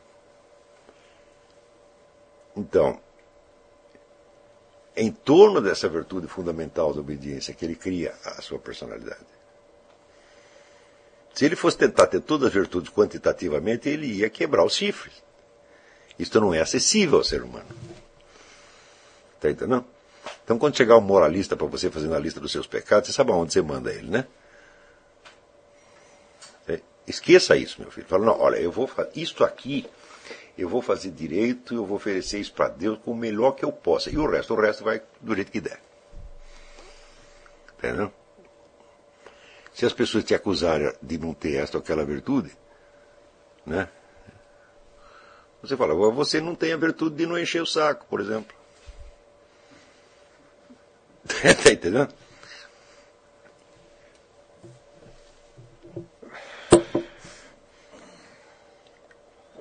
Então, eu, da minha parte, eu confesso o seguinte: eu falei, não, eu quero essas virtudes cognitivas, essa eu quero de qualquer maneira. Porque isso aí é o que eu sou. E o resto? O resto vai como veio. Eu espero que essas que eu estou cultivando irradiem sobre os outros setores da minha personalidade e aos poucos vão melhorando, sem que nem eu mesmo perceba. Agora, não vou ficar pensando em tudo, não. Ficar pensando na minha perfeição quantitativa. Porque daí.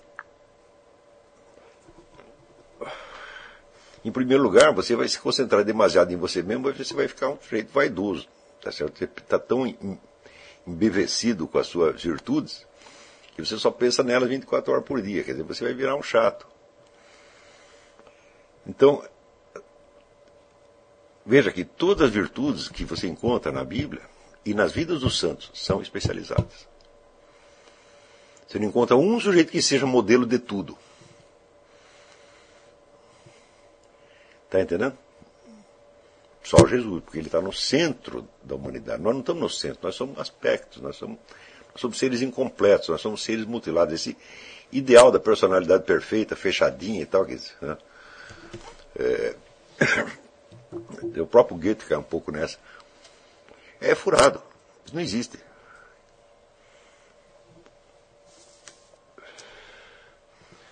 Muito bem. Já que o senhor mencionou o diálogo Meno, recordei de uma dúvida que tive ao ler a teoria da reminiscência. Esta consiste, até onde entendi, em afirmar que nada aprendemos, mas apenas recordamos o que a alma vivenciou em outra esfera de existência. Se o homem nada aprende, como Platão pode conhecer a reminiscência? É uma boa pergunta. Não me parece que a reminiscência vivida. Epa. Pulou uma palavra aqui. Vivida.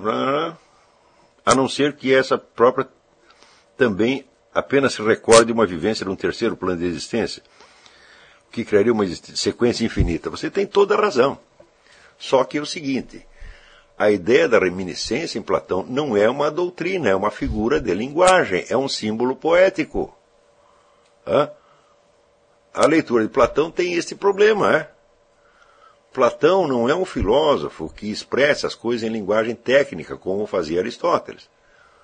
Platão é um poeta, ele está explicando tudo em termos de símbolo. Quer dizer que, bom, claro que dizem que havia outro, outro aspecto do ensino de Platão, que era um ensino mais técnico dado apenas aos alunos mais avançados. Existe mesmo, isso aí o Giovanni Reale provou que isso existia, tá certo? Porém, isso não é o que está nos diálogos. O diálogo é o começo, é a porta de entrada. E essa porta de entrada é feita em linguagem poética, ou seja, nada é muito preciso ali. E por isso, muitas vezes, o pessoal perde tempo discutindo doutrinas de Platão, quando não há nenhuma doutrina de Platão, há uma imagem, um símbolo a ser compreendido. Hum? E disse, olha, o seu conhecimento vem de uma vida anterior. Fala, bom, e nesta vida anterior vinha de onde? Vinha de outra vida anterior, e assim por diante. Falei, epa. Né? Mas não é uma coisa séria. Não é uma coisa séria mesmo, dizer, Platão está usando uma figura de linguagem. E ele usa figura de linguagem o tempo todo. Né? Quando ele diz, por exemplo, que ele explica o amor, dizendo, olha, antigamente havia seres, né? Eles tinham quatro pernas, quatro braços, duas cabeças, etc. etc. Eles foram cortados no meio e uma parte fica sentindo, né, procurando a outra. Mas claro que é uma figura de linguagem, porque seria um negócio monstruoso, os bichos de duas cabeças foram cortados do meio, fala, pô, ainda bem que cortou, estava feio demais. Né? então, né, você deve ler, ler o Platão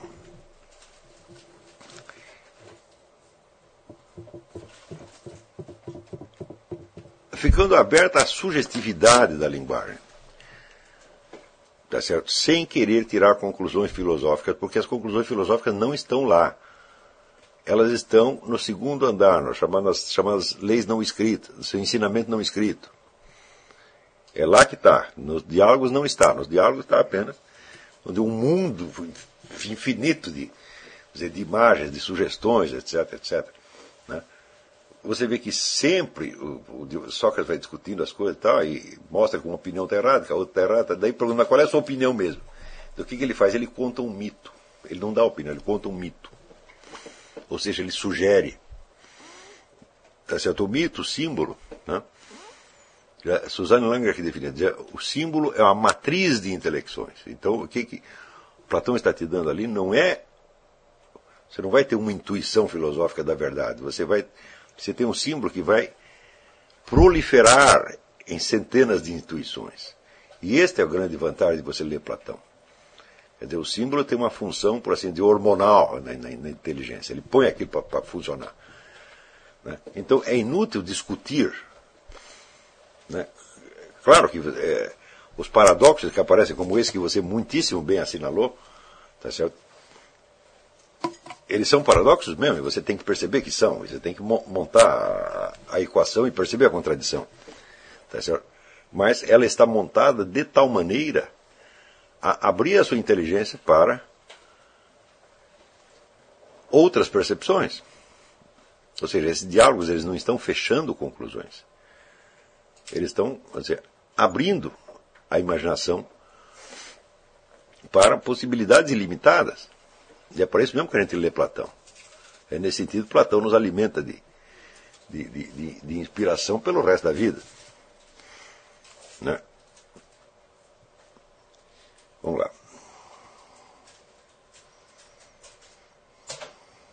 Você se referiu à filosofia como um processo psicoterapêutico. Isso, de certa maneira, corroboraria a, a denominada filosofia clínica? De maneira alguma.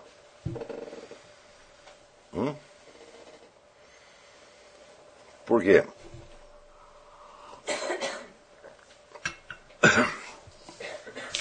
Eu disse que o exercício da filosofia tem um efeito psicoterapêutico. Não que eu vou submeter vocês a um tratamento clínico. Sobretudo individualizado. O sujeito chega aqui e diz, ah, né, eu tenho tal, tal qual o problema, né? Eu gosto de transar com tartarugas, né? E esperar que eu, analisando filosoficamente o negócio, faça ele parar com isso. Né? Passa, né? né? Vai escolher tatus, por exemplo. Né?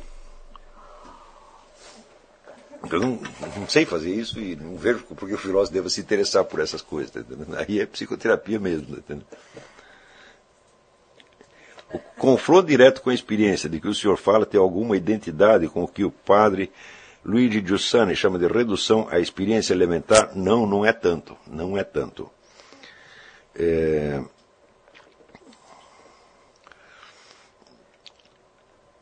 Onde eu suponho que o que ele está querendo dizer com experiência elementar é o mesmo que é, Louis Lavelle chamava da presença total, quer dizer, a experiência básica, a experiência do ser, a experiência da existência, que no fundo vai, vai te abrir para a experiência de Deus.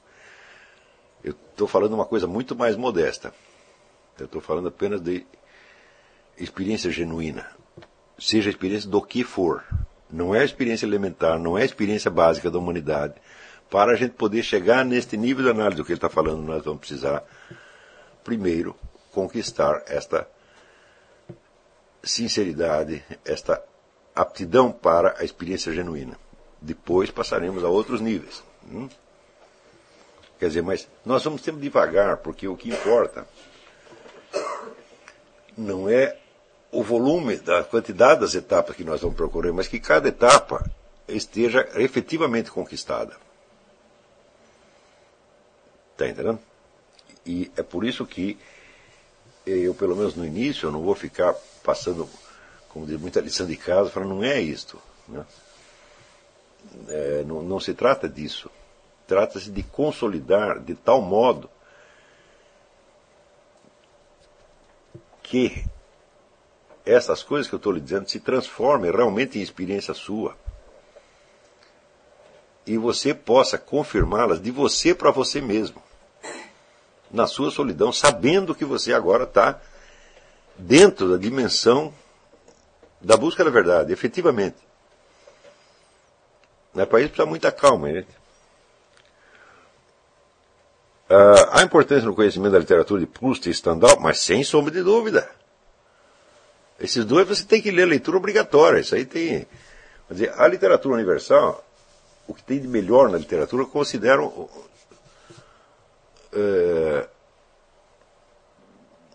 coisa básica para isso aqui, porque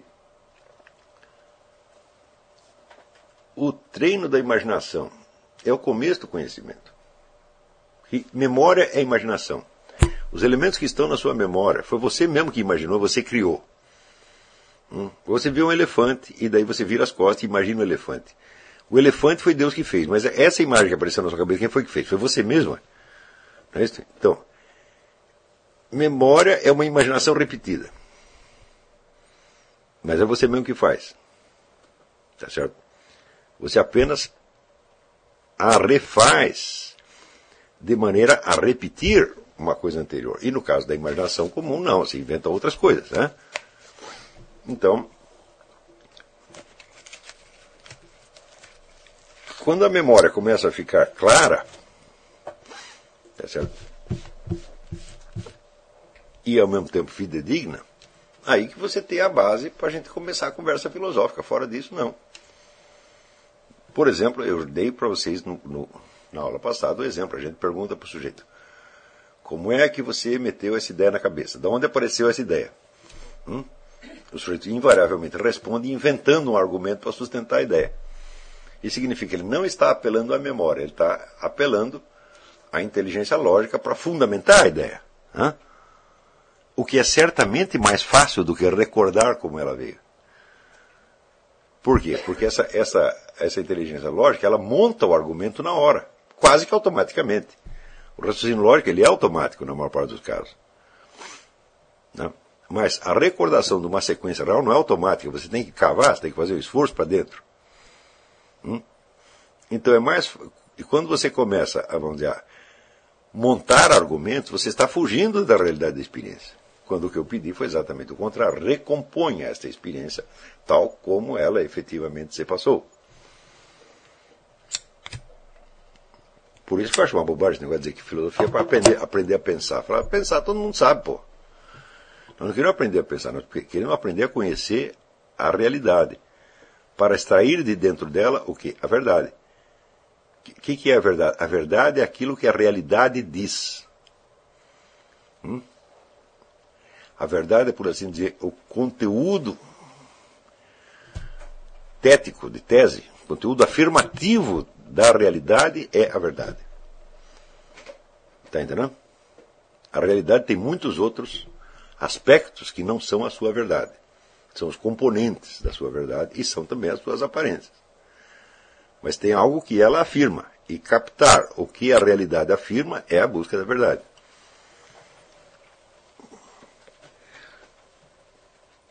Se os elementos simbólicos da literatura brasileira como um todo são pobres, a fonte, uh, por aí, não seria questionável e, portanto, do ponto de vista da formação do imaginário ficaria também empobrecido? Pode acontecer. Claro que pode acontecer, você tem toda razão. Quer dizer, se você formar a sua, seu imaginário né, só com literatura brasileira e é, quiser se tornar um escritor brasileiro dentro da tradição de, de, de, de, literatura brasileira, você também vai estar empobrecendo o seu imaginário, certamente. Mas eu acho que ninguém quer isso, e ninguém nunca quis isto. Tá certo? O fato é que você tem a literatura que tem, é o que está disponível. Sob, em certos aspectos, ela é muito rica, em outras é muito pobre. Né? Eu repito, você quer uma fenomenologia do auto-engano, não tem outro no mundo melhor que Machado de Assis, porque os personagens dele só fazem isso, eles só mentem para eles mesmos o tempo todo. Tá certo? O que já é, vamos dizer, um indicador importante da sociedade brasileira. Né? Então,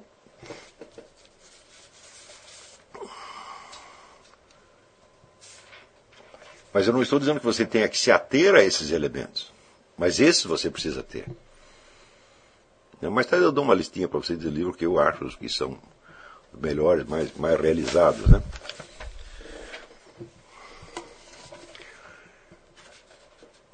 É... Aqui.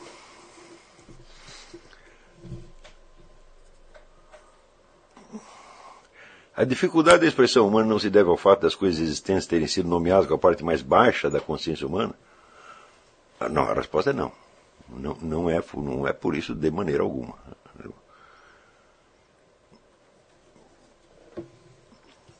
Porque você vê que existem muitas línguas que elas começaram a se formar no seu ponto mais alto e depois vai decaindo. Né? Se você pegar a língua dos Vedas ou a língua da Bíblia, aquela língua está num nível muito alto e depois aquilo vem estragando com o tempo. Né?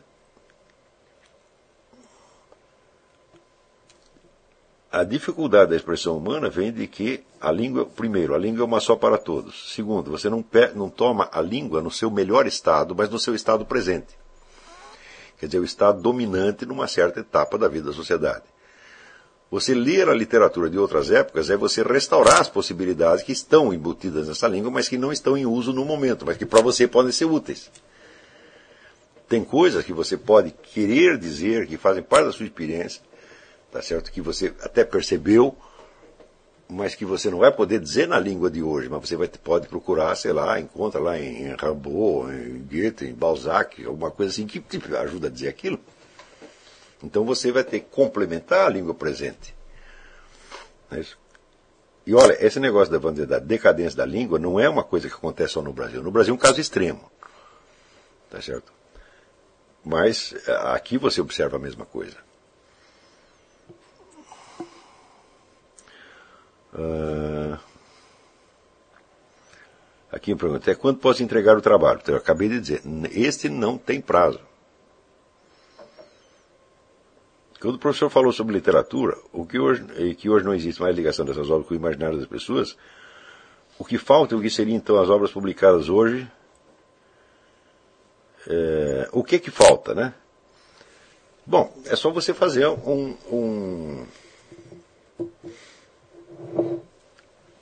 um repertório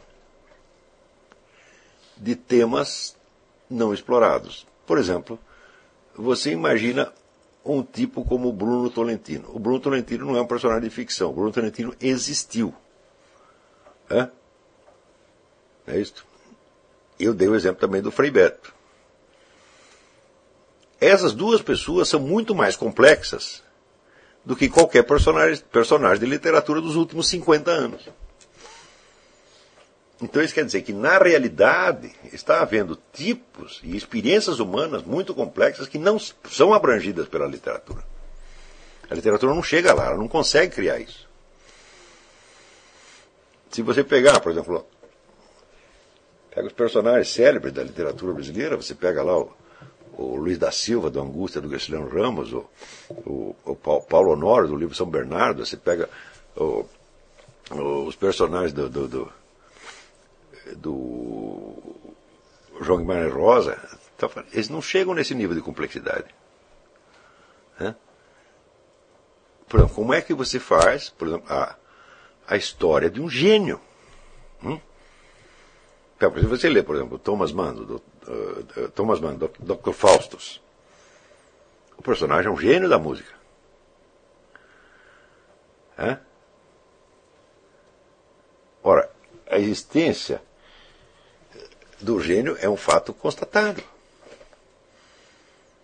Quantos personagens de gênio tem na música, na, na literatura brasileira? Eu acho que nenhum. Você tem uma galeria de idiotas absolutamente formidável, uma galeria de medíocres e uma galeria de pessoas relativamente inteligentes. Você não tem um único gênio. Então significa que esta dimensão humana está ausente. Isso é só para te dar um exemplo. Está entendendo? Bom, e a santidade? Por exemplo, ali no, no, no Zé Geraldo Vieira você tem alguns exemplos de pessoas anormalmente bondosas. Que não chegam ainda à santidade, mas são anormalmente bondosas. Eu conheci pessoas anormalmente bondosas. Né? O meu falecido amigo Dr. Miller, quando eles falam coração de ouro, eu digo aquele verdadeiro coração de ouro. É um homem boníssimo, bom, era mais do que, mais do que você aguentava, tá entendendo? Não que não tivesse seus defeitos, tinha, mas a generosidade e o impulso de socorrer o ser humano, de impulso de atenuar a dor dos era permanente naquele homem. Não é só na hora que ele estava trabalhando, não. Era 24 horas por dia. Então, um personagem desse, cadê na literatura brasileira? Não tem. Está entendendo? Quer dizer que houve uma espécie de fixação em determinados tipos de personagens, né? Geralmente personagens de, de é, baixo nível, dentro da famosa escala dos Aristóteles e Northrop Frye né, que fala que gradua os personagens conforme o, o seu poder. Né? Então, o personagem máximo seria onipotente, Deus. Né? Abaixo de Deus você tem os personagens que não são Deus, mas têm poderes divinos. Né? Os tipos da mitologia. Né? Então, depois você tem os personagens que não são, não têm poderes divinos, mas são pessoas de altíssima qualidade. Depois você tem pessoas que têm apenas o poder comum dos seres humanos e você tem, por fim, os idiotas, os caras que estão sempre abaixo da situação. Né? Os idiotas predominam na literatura brasileira. Os personagens são geralmente impotentes em face da situação. Tá certo? Então por aí você vê o quanto foi pobre até o momento a nossa, a nossa exploração da experiência humana. Estão compreendendo? Agora, por exemplo, ali no Zé Geraldo se encontra alguns exemplos de piedade, assim, extremos. Então, graças a esta, a esta a pobreza da, da, do imaginário brasileiro, é que certas qualidades humanas que existem, elas acabam se tornando inverossímeis na sociedade brasileira. E se, tornam, se as melhores qualidades se tornam inverossímeis, todo mundo fica mesquinho. Porque só acredita em motivações baixas Entendeu? Porque nunca viram ninguém melhor. E não imagino que possa existir uma pessoa melhor. Você imagina, por exemplo, leiam o Diário de um Parco de Aldeia, do Jorge Bernanou. O personagem é um santo. Ele não sabe que é um santo, mas ele é. Ele não é um santo oficialmente da igreja. Né? É um santo anônimo. Mas o personagem é um santo. Agora você imagina como o, o autor teve que dar tratos à bola para imaginar né, a vida interior e exterior do santo.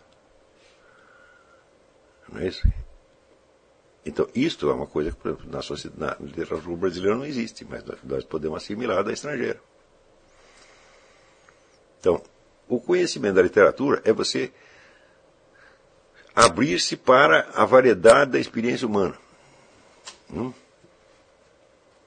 E não esquecer a, a ideia de Aristóteles, tudo isso foi contado porque isso é possível. Não são coisas que aconteceram. Mesmo que tenham acontecido, elas não são contadas porque aconteceram, porque senão seria obra de história. Né? São obras de ficção literária porque são apresentadas como possibilidades. Não é isso? Possibilidade que pode ir onde até o fundo do mal, não é isso? E pode subir até a santidade, entendendo? Tudo isso existe. Então, é preciso que a nossa imaginação alargue, alargue no sentido da variedade de tipos e suba e desça no sentido da qualidade dos tipos. Não é isso? Vamos lá, mais algumas perguntas. Na aula passada, o senhor nos indicou como livro de referência o estudo latim a gramática latina Napoleão Mendes de Almeida. Tendo já estudado por esse livro, muito mais do que uma gramática, ele é um curso completo e com sua linguagem particular particularíssimo, está sempre a despertar o aluno para a disciplina, concentração, raciocínio lógico, e já vem há muito tempo tentando encontrar um texto com conteúdo e abordagem equivalente, porém, para o estudo do grego. Não existe. Esta gramática latina do Napoleão Mendes de Almeida, ela é uma obra-prima, obra-prima de ensino. Quer dizer, eu pedi para vocês estudarem ali, não só por causa de ser latim, o latim pode ter muita utilidade para nós, mas justamente por causa do, do, da ordenação metódica que o sujeito consegue fazer. Que aquilo lá, ele ensina latim para um jumento, você está entendendo? Você pega um jumento, tem um, tem um cachorro em casa, dá a lição do Napoleão para eles, eles vão aprender latim. Entendeu? Então, cachorro, gato, papagaio, entendeu? Então, é, ali é, ele mostra como você. É aquele negócio do Descartes, você tem um problema grande, subdivide em vários problemas pequenos. Ele consegue fazer isso de uma maneira como eu nunca vi. Então, recomendei esse livro. Alguém me diz, ah, posso estudar por outro. Eu tenho o livro do Pupo e Ravizza. O Pupo e Ravizza é muito bom para aprender latim, mas não para fazer isso que, eu tô, que, que o Napoleão faz aí. Ele pega, geralmente, e, e note bem que todo este método dele, o mais incrível, é que não é um método que ele inventou, é um método que está implícito na própria estrutura da língua latina. Entendeu? O, quer dizer, o latim está pedindo para ser ensinado daquele jeito. E eu vou contar um segredo para vocês. Todo mundo já leu meus artigos, eu escrevo direitinho, escrevo, né? Eu nunca estudei português na minha vida. Eu só estudei latim. Quando eu preciso saber algum termo da, da, da gramática portuguesa tal, eu tenho que procurar, porque eu não sei. Eu só sei o da gramática latina. Então, para isso você vê a força deste livro. E eu ainda tive a sorte de ter um professor de latim, falecido, José Ildebrando Bretas, né, que a, ele parecia ele parecia até fisicamente o método do Napoleão Mendes de Almeida, porque era um homem assim que era tudo meticuloso, tudo certinho, escrevia na lousa com aquela letrinha regular, fazia tudo em ordem. Falei, bom, quem não aprendesse com aquele sujeito não aprenderia jamais, tá porque mais mastigado não é possível. Então, é, foi por isso que eu dei este livro. Na hora que você capta, vamos dizer, a ordem da sintaxe, Tá certo? Você pegou uma coisa que é muito mais importante do que você pegar a ordem lógica. Porque a ordem lógica é uma ordem de segundo grau. O primeiro é a ordem narrativa, é a ordem da exposição do fato.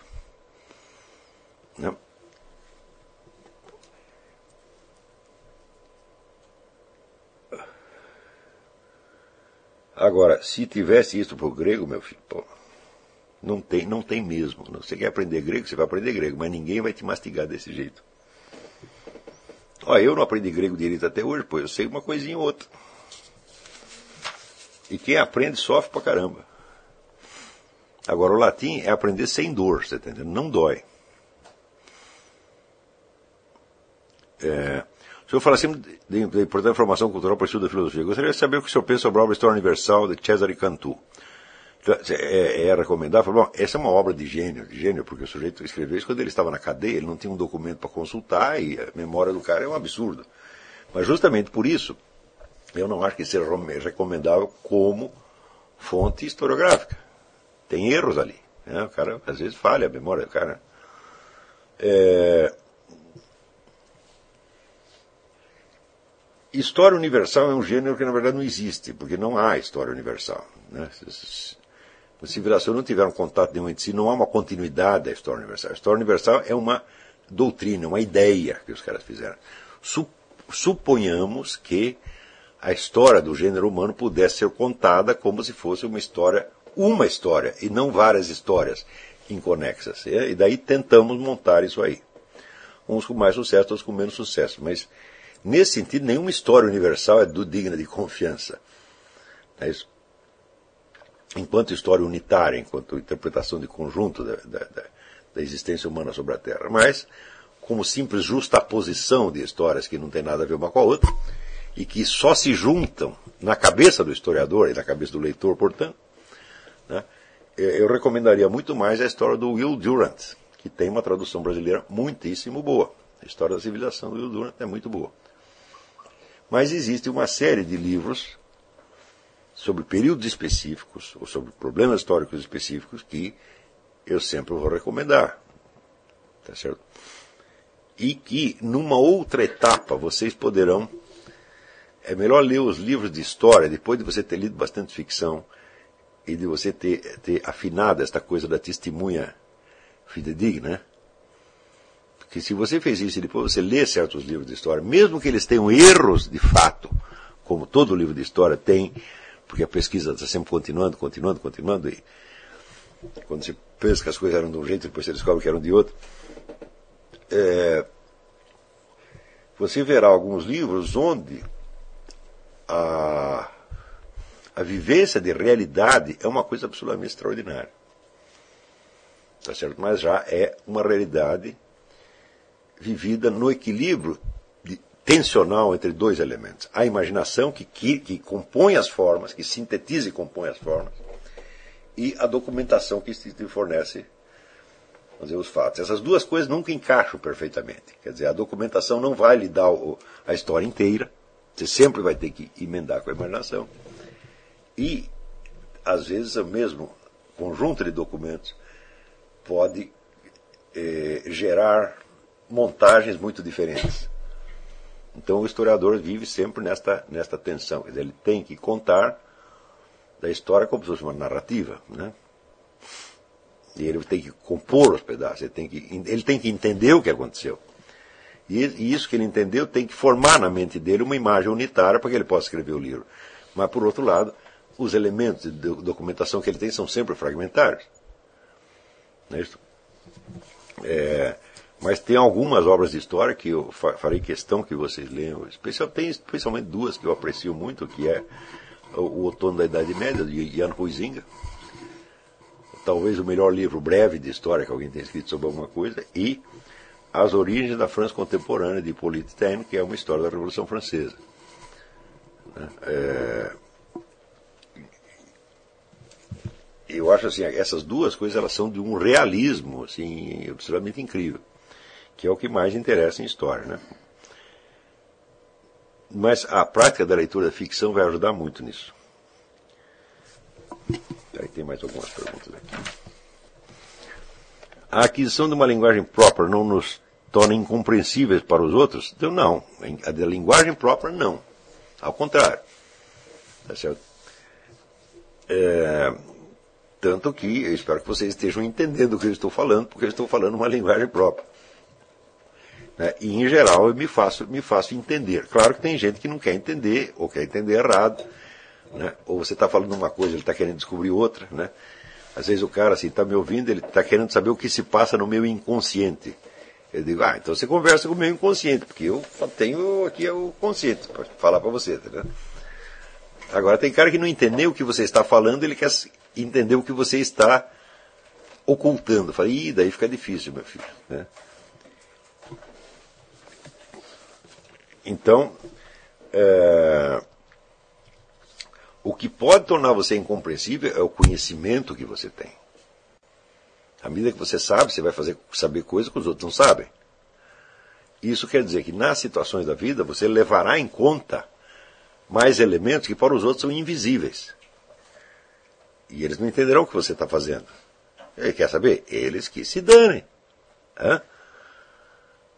Quer dizer, não é possível você querer adquirir conhecimento né, e subir na escala de consciência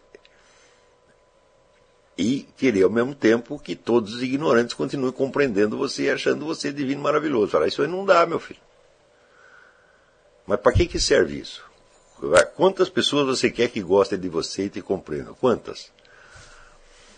Ó, eu aqui estou sendo ouvido por quase 400 pessoas que, em princípio, eu acredito que pelo menos três quartos delas realmente gostam de mim e querem compreender o que eu estou falando. Hã? Já é muito. Você acha que eu mereço isso? Eu mereço uma audiência dessa? Mas claro que não. Então, é, minha mãe gosta de mim, meu irmão gosta de mim, minha mulher gosta de mim, meu filho gosta de mim, meu cachorro gosta de mim e vocês gostam de mim. Ah, já é mais do que eu mereço. Agora, você quer que todo mundo goste de você e todo mundo te compreenda? Está querendo muito, ué. Né? Eu, por exemplo, lá no, comunidade do Olavo de Carvalho, nos odeia, tem um monte de gente que não, não gosta de mim e não entende o que eu falo. Ué, é problema deles. Você acha que eu estou assim louco de vontade de que eles me amem? Eu quero que se dane, pô. Se gostar de mim, só vão me encher o saco. Então que fico lá falando mal de mim, ótimo. Mas se manter ocupado. Né? Já pensou todos aqueles caras viessem nesse curso aqui, eu estava liquidado. Ia ter que dar tanta explicação, mas tanta, tanta, tanta que não ia acabar. Então, não se preocupe de se tornar incompreensível. O nosso destino é ser incompreensível. Né? Quem é a figura central da nossa civilização? Jesus Cristo. Quem foi mais incompreendido que ele? Ninguém. Então, está mostrando. Ó, o próprio Deus veio na Terra, ninguém entende o que ele está falando nem fazendo. Então, por que, que você quer ser melhor? O que o senhor recomenda para uma pessoa que tem o tempo e os meios para estudar, mas tem uma limitação porque sente constante cansaço? Opa!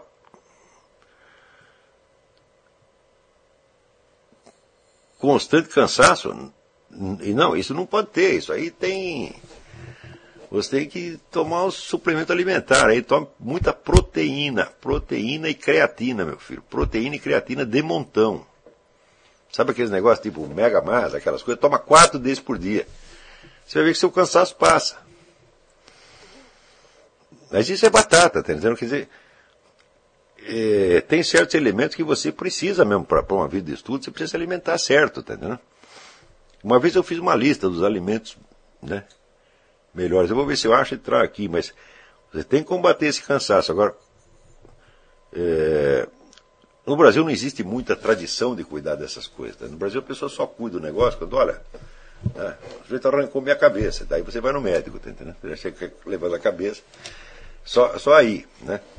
E os caras acham que suplemento alimentar é remédio. Ah, remédio não pode tomar remédio, né? Eu digo, mas que coisa! Diz, olha, vitamina, proteína, não é remédio, é comida. Tá certo? E hoje em dia, a alimentação que você precisa para aguentar né, só o estresse eletrônico que tem.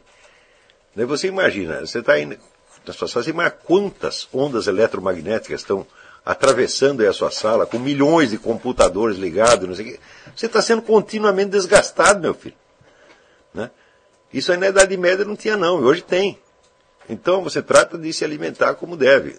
A, com, né, a comida, ah, mas a gente é melhor tirar da comida. Por exemplo, é naturalista, ele não quer suplemento alimentar, não quer a comida. Eu digo, ah, ó oh, meu filho, te dou aqui um comprimido de vitamina C, você sabe quantas laranjas você precisaria comer para chegar naquela ali? Umas 40 laranjas, tá entendendo? Se quiser ir por esse lado, vai, mas é questão de burrice.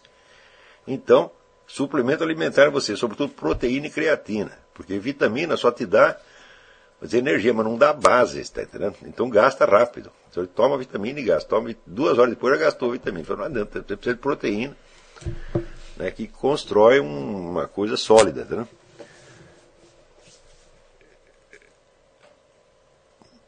O senhor quer dizer que para se acreditar ou não na existência de Deus tem de ter havido uma experiência real e pessoal da existência ou não de Deus? É, então o que me dizer das pessoas que tiveram e das que não tiveram essa experiência. Fala, olha, eu vou preferir deixar essa questão para depois, porque nós estamos falando aqui da existência de coisas e da experiência de coisas. Né? A, a, a expressão experiência de Deus é uma figura de linguagem. Na verdade, não existe experiência de Deus. Tá certo? Você não pode experimentar Deus como um objeto, uma situação. Não é assim. Realmente não é assim, é outra, é outra coisa. Por incrível que pareça, você não experimenta Deus, você experimenta a presença dele, isso sim. E a ação dele, isso sim. Mas ele mesmo.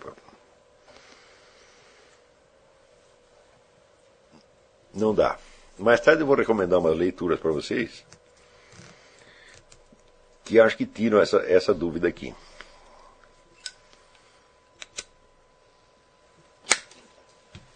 Mas. É... Por enquanto, deixe questões parentes, tá bom? Deixe questões teológicas para, para mais tarde. A influência francesa da literatura foi positiva, entretanto, do ponto de vista da formação política social não foi nefasta. Tem toda a razão. Tem toda a razão. Isso quer dizer que os escritores franceses nos ensinaram a escrever. Proust nos ensinou a escrever. Flaubert nos ensinou a escrever. Stendhal nos ensinou a escrever. Balzac ensinou a escrever.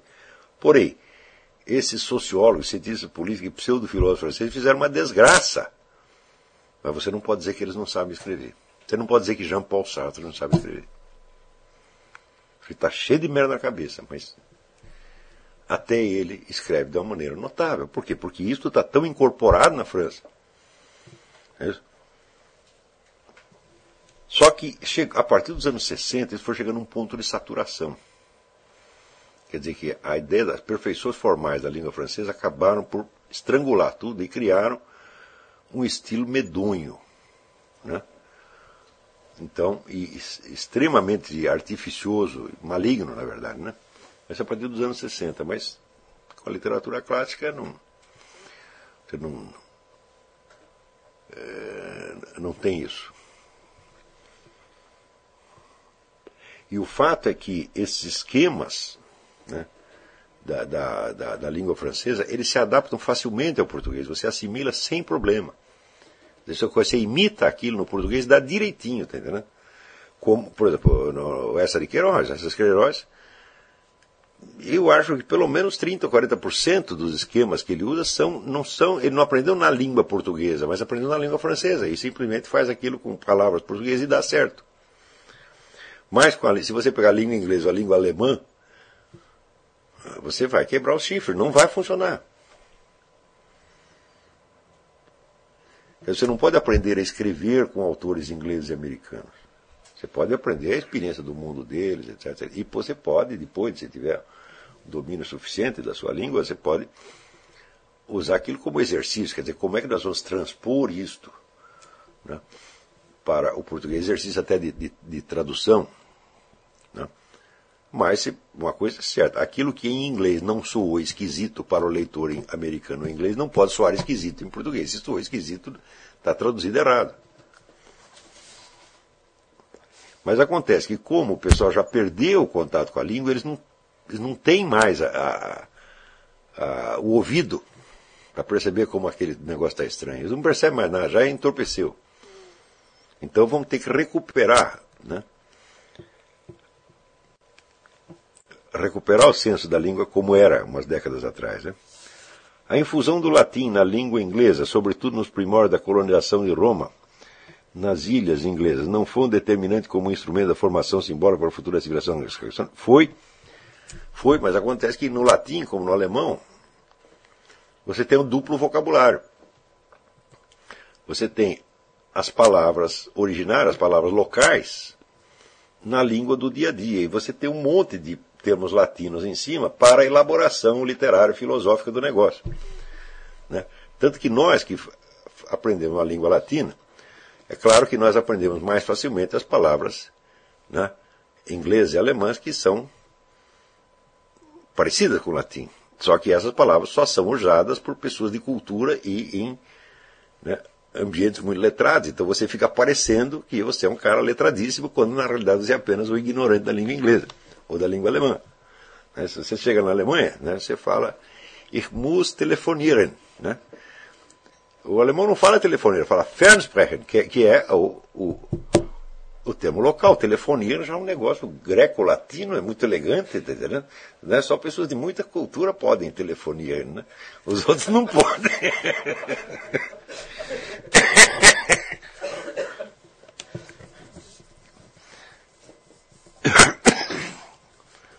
Você diz que a lógica é perigosa deve ser aprendida depois que se aprendeu a expressar a realidade. Contudo, no Trivium, temos a lógica como um dos elementos necessários para a boa formação. Mas é por isso mesmo que eu não estou ensinando o Trivium. É? E no Trivium você começa com o quê? Gramática. É? A gramática explica, Dante, é a construção material da língua. É? Agora, a construção ideal que está embutida ali, depois que você vai pegar. Agora, se você não sabe a construção material, não vai dar. O certo seria a gramática, depois a retórica. O que é a retórica? A retórica é a adaptação do idioma às suas diferentes circunstâncias. Hum? Então, a retórica já pressupõe um ouvinte. E um ouvinte diferente para cada situação. Né? Então, como é que você adquire atenção e credibilidade conforme a sua maneira de falar? Já é um negócio muito mais sutil. Há alguma diferença entre essa lógica da qual você fala, a lógica prática do tribo? Sim. eu não ensinaria lógica no começo de jeito nenhum. Porque, olha, aqueles camaradas que vão aprender o trivium, eles já sabem ler. Não é isso? Ler e escrever. Ora, nós também sabemos ler e escrever. Acontece que o nosso uso da fala e da escrita está muito, no Brasil de hoje, está muito deslocado em relação à realidade da experiência. Então, é como se fosse uma espécie de analfabetismo funcional. Por exemplo, eu leio a, a mídia brasileira, sou obrigado a ler essa porcaria, tá certo? E eu dificilmente vejo ali alguma coisa que se refira à realidade. Tudo só se refere aos esquemas jornalísticos consolidados. Né? São notícias esquematicamente idênticas, embora com conteúdos diferentes, publicadas e republicadas todos os dias. Né? Com a experiência jornalística que eu tenho, eu sei que aquilo ali é como notícias pré-moldadas, que você é só você trocar os nomes das pessoas e o nome do endereço e tal e fica certinho, tá entendendo? Então, não são fatos, são esquemas verbais repetidos. E isto faz um mal para a cabeça humana que você não imagina.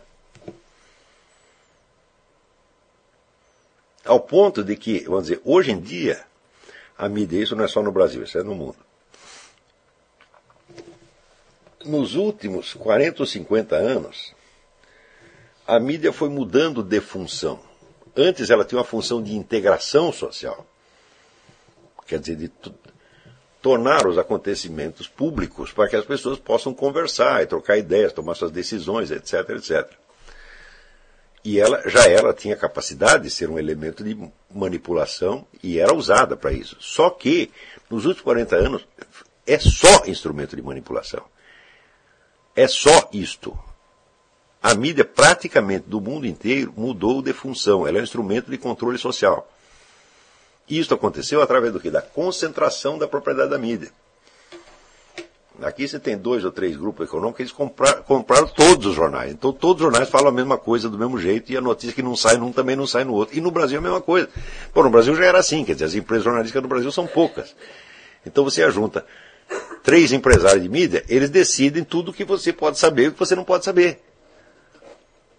E isso cria uma situação extremamente anormal e extremamente perigosa do ponto de vista da sanidade. Você não pode esquecer aquela definição de neurose que dava o Dr. Miller, que é uma mentira esquecida na qual você ainda acredita.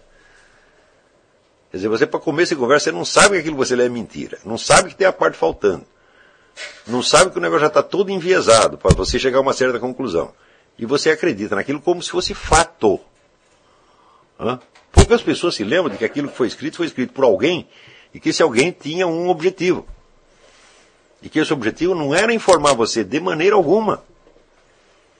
Esse objetivo era levar você a acreditar em certas coisas e a tomar certas atitudes.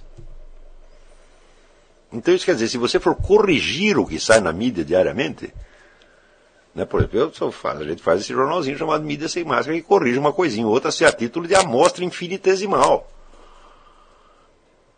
Mas olha, eu tenho bastante prática de jornal, bastante prática. Eu vi como os jornais mudaram, mudaram, mudaram, mudaram, mudaram sobretudo a partir dos anos 70 e 80. Foi uma coisa medonha o que aconteceu. E hoje, vamos dizer, a preocupação de, por exemplo, de você distinguir o que é a narrativa dos fatos na parte noticiosa e o que é a opinião nas páginas editoriais, ela praticamente se inverteu. Hoje em dia você não pode saber qual é a opinião de um jornal pela sua página editorial. Porque na página editorial ele vai fazer o seguinte, ele vai pegar autores com várias ideias diferentes e botar todas lá de maneira que se dilui a opinião do jornal. E a verdadeira opinião está na seleção de notícias e na montagem de notícias, na parte noticiosa. Então, você pensa, aqui está a opinião de O Globo, aqui está a opinião da Folha de São Paulo. Não, a opinião não está aqui, meu filho. A opinião está, está sendo vendida como fato. Hã?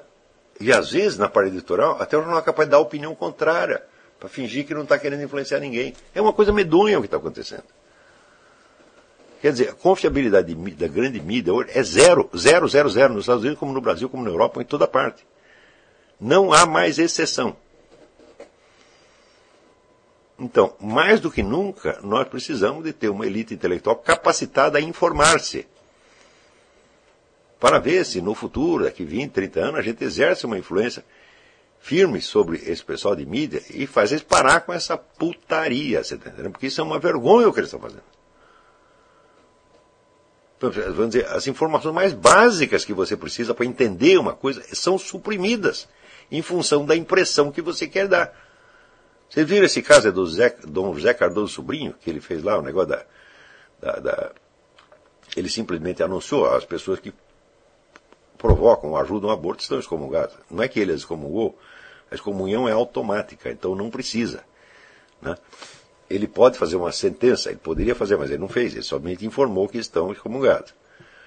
É, no dia seguinte sai na, toda a mídia, CNBB desautoriza a excomunhão. Um momento, peraí. A CNBB não tem nenhuma autoridade sobre nenhum bispo. Hã? Isso é. Só o Papa tem autoridade sobre o bispo. A CNBB não pode autorizar ou desautorizar uma excomunhão. Ela não pode fazer isso. Ela não existe. Agora, ela não pode fazer isso, mas ela pode dar a impressão de que fez. E a mídia inteira ajuda a dar essa impressão. Por quê? Porque a mídia inteira é abortista e não gostou do Dom Zé Cardoso, ficou bravo com ele e decidiu, então, ah, agora nós vamos queimar a reputação desse desgraçado, fazer de conta que ele né? ele está fora da legalidade da igreja, que ele é um marginal, etc. etc. É, fazem isso. A autoridade da CNBB sobre os bispos é nula, nula, nula. Então, é, eles estão praticando estelionato e a mídia está ajudando a praticar um estelionato. Estão posando como se tivesse autoridade. E o povo fala, bom, aqui tem um bispo, e lá tem todos os bispos, naturalmente.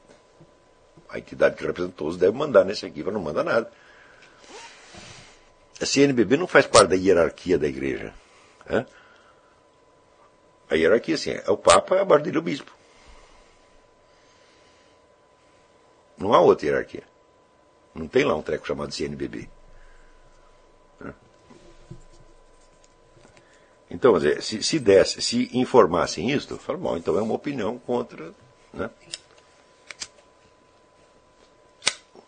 É, você entenderia que é uma opinião contra outra.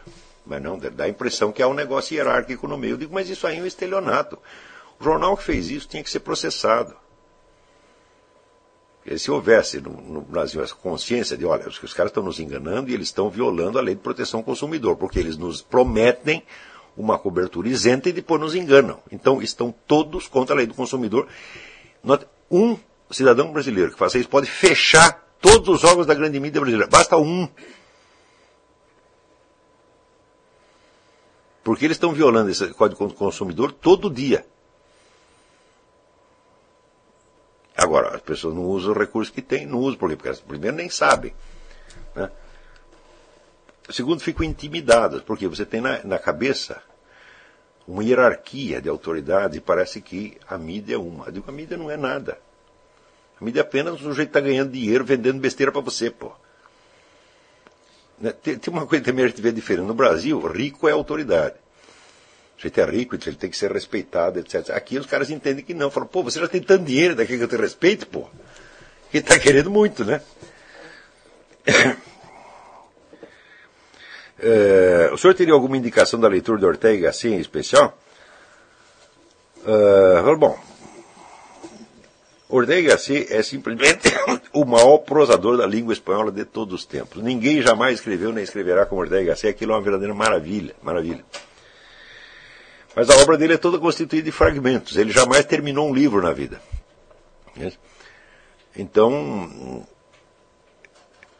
é difícil até você selecionar, mas de preferência a coisas que ele publicou depois de 1930, porque foi a partir daí que ele achou mesmo o espírito dele. Antes ele escrevia de uma maneira, não só as ideias não estavam maduras o suficiente, mas ele escrevia de uma maneira um pouco afrancesada. Mas a partir de 1929, a partir do, do livro A Rebelião das Massas, a Rebelião das Massas ele acertou a mão mesmo, tá entendendo? É uma série de artigos que ele publicou. É, e daí para dentro ele vai escrevendo cada vez melhor, cada vez melhor, cada vez melhor, uma coisa muito impressionante.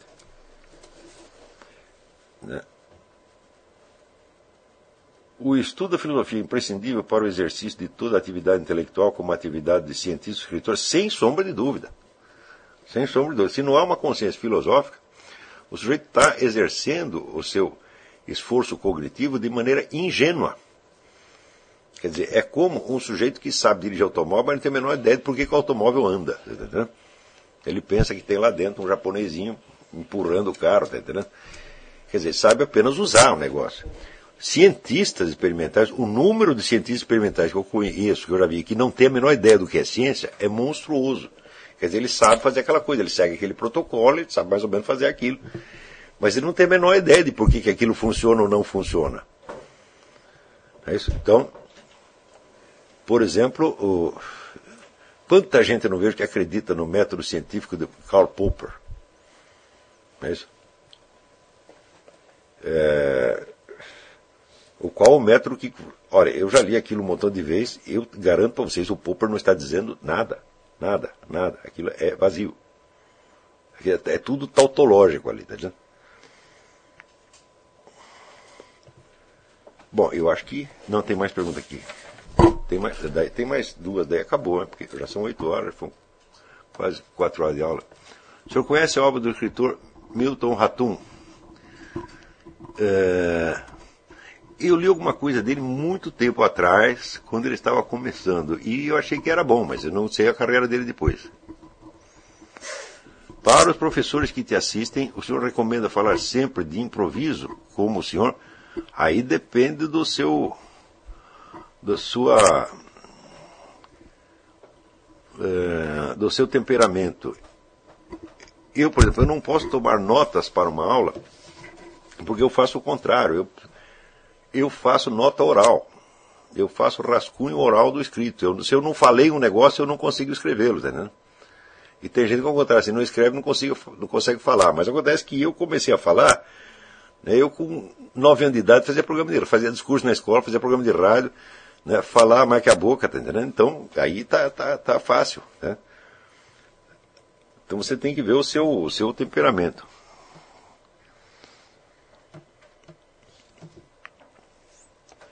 E se eu redigir um necrológio, subitamente descubro que as aspirações que me ocorrem baseiam-se muito mais em vaidade do que em vontade de realização pessoal. Você tá, começou muito bem. É isso mesmo. Quer dizer, não é uma coisa que você. Olha, o, o, o Lima Barreto, numa crônica dele, ele diz o seguinte: ele diz que no Brasil a pessoa não tem vocação, ela só tem imitação. Isso quer dizer, o sujeito quer entrar nas Forças Armadas, não porque ele goste de coisas militares, tal, mas porque ele quer usar uma farda de general, como o nosso ministro da Justiça. A primeira chance que ele teve de vestir uma farda de general, ele vestiu. Tá ele não quer ser general. Mas se ele quer submeter aquele tratamento, ficar fazendo ginástica, né, levar esporro do sargento, ele não quer nada disso, mas ele quer apenas ser um general. Tá né, o, a ideia das recompensas exteriores da profissão coloca nessa profissão muitas pessoas que não têm vocação nenhuma para aquilo e que vão ser só enganadores. Quer dizer, o, o desejo, é vaidade, como você falou, ou é vaidade, ou é desejo de dinheiro, etc. Bom, todos esses elementos, você tem direito de lamber um pouco o seu ego, você tem o direito de ter um pouco de aplauso, todo mundo tem direito de ter um pouco disso, dentro de uma medida razoável. Né? Mas isso não pode ser o determinante da sua vida. Né? Você não, porque isso é jogar a vida pela janela, gente. A vida tem que ser aquela coisa que Ora, uma vez o Julião Marias, eu vi uma conferência dele que eu nunca fiz, foi uma conferência absolutamente memorável, foi o melhor orador filosófico que eu vi na minha vida.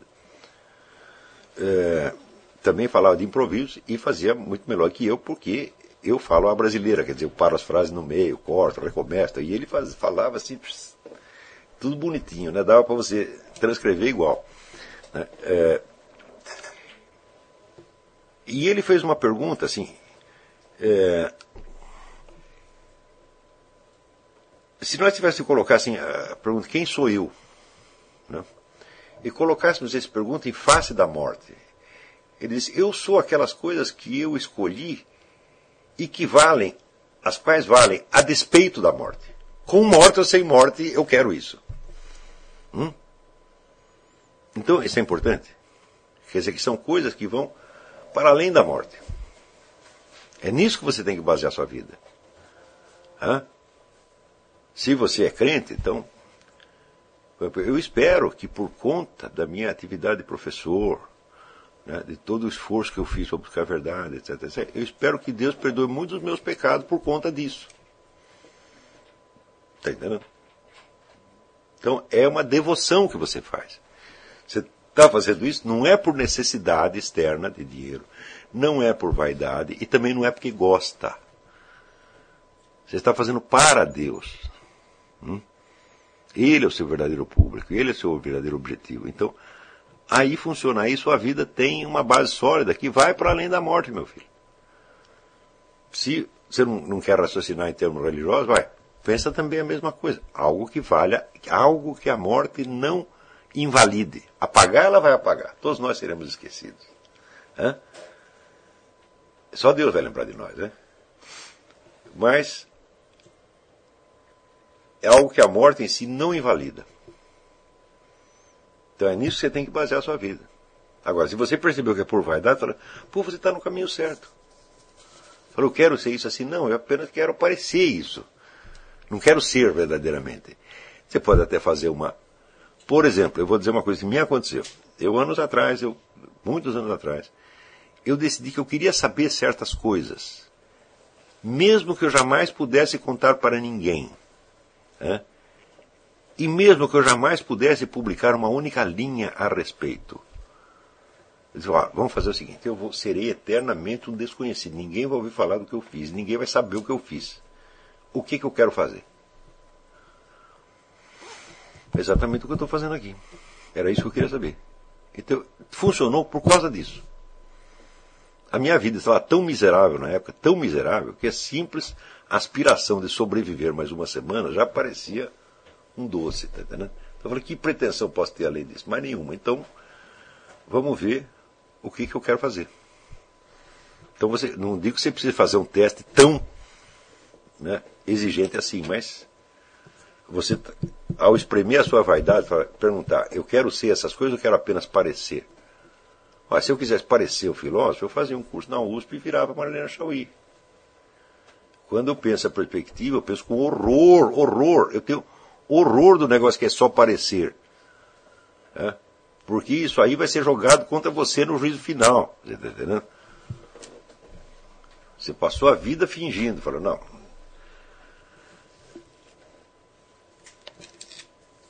Uh, estou lendo Quincas Bob de Machado de Assis. O senhor disse que não há nenhum personagem de escritor que demonstre eu. Encontra-se ausente a sinceridade.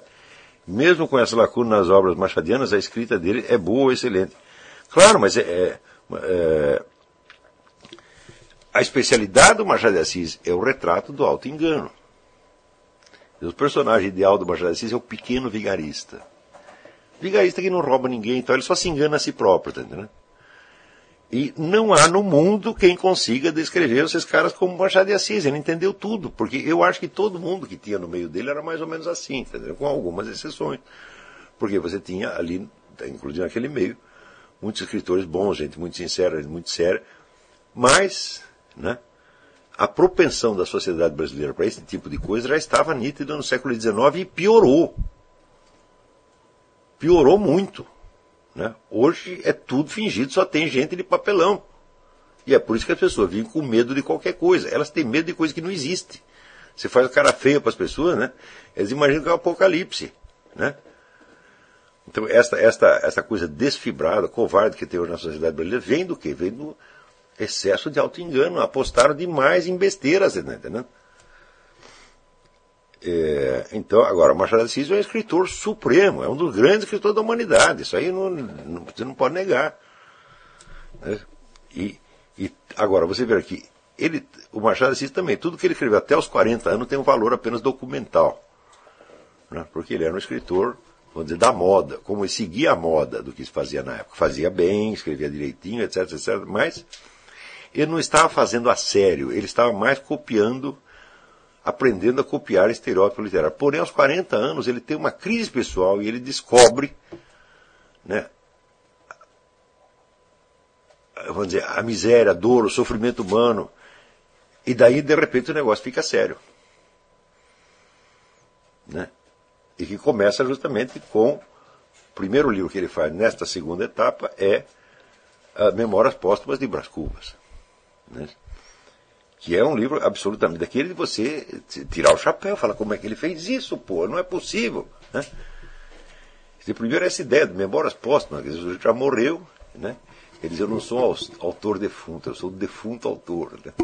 E ele descreve o seu próprio, né, o seu próprio inteiro, as mulheres lá que vêm ver, né, duas mulheres gostavam dele, ficam olhando para ver o que vai dar. É um negócio incrível, pô. Então, Machado, nós temos que dar graças a Deus que tem esse Machado de Assis na nossa literatura, porque a literatura brasileira, se você dissesse, ela começou com Machado de Assis e terminou ali mesmo. Nunca mais chegou nesse nível. Você tem escritores bons tal, mas no nível do Machado ninguém jamais chegou. Tá certo? E não vai ser fácil chegar. Bom, então eu acho que por hoje né, está resolvido o nosso problema. A nossa próxima aula será não na próxima, no próximo sábado, será dentro de dois sábados. Que dia cai, você sabe?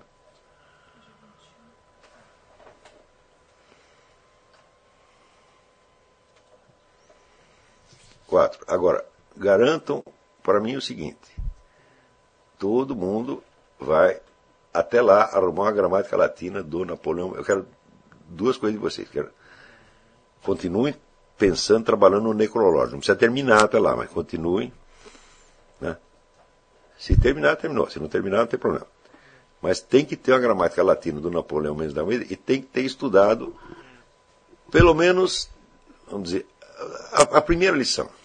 A primeira lição tem seis perguntas. Né? façam isso para mim. Segunda coisa, eu preciso ter uma informação de vocês e todos precisam me enviar um, um e-mail para a sessão perguntas arroba seminariodefilosofia.org. Eu quero saber quantos de vocês podem acompanhar uma conferência em inglês. Porque eu quero trazer dois convidados aqui. Um que é o, o filósofo americano Earl Fox tem umas coisas muito interessantes. E o segundo é o Dr. Alan Keyes. Não sei quando será. Mas eu queria, e, e, não vai dar tempo da gente fazer uma tradução simultânea, uma coisa assim. Então, quantos conseguiriam acompanhar esta conferência em inglês? Né? Para eu ver se vale a pena trazê-los ao vivo ou se seria melhor gravar um negócio com eles e botar umas legendas, uma coisa assim. Então, é, você me manda um e-mail no seguinte: falo inglês ou não falo inglês. Daí eu somo todos e vejo se, o que, que nós vamos fazer. Dia, então, a próxima aula é dia 4 de abril. Hã? Sábado, nesta mesma hora, 5 horas, hora do Brasil. Quer dizer, escolhemos as 5 porque diz que a partir daí a, a, a internet no Brasil funciona melhor. E está funcionando mesmo que hoje não caiu. Você viu? Olha. Nós aqui prometemos que não ia ter mais encrenca e não teve mesmo. Né? E não vai ter. Não vai ter mais aquelas quedas, aquelas coisas todas.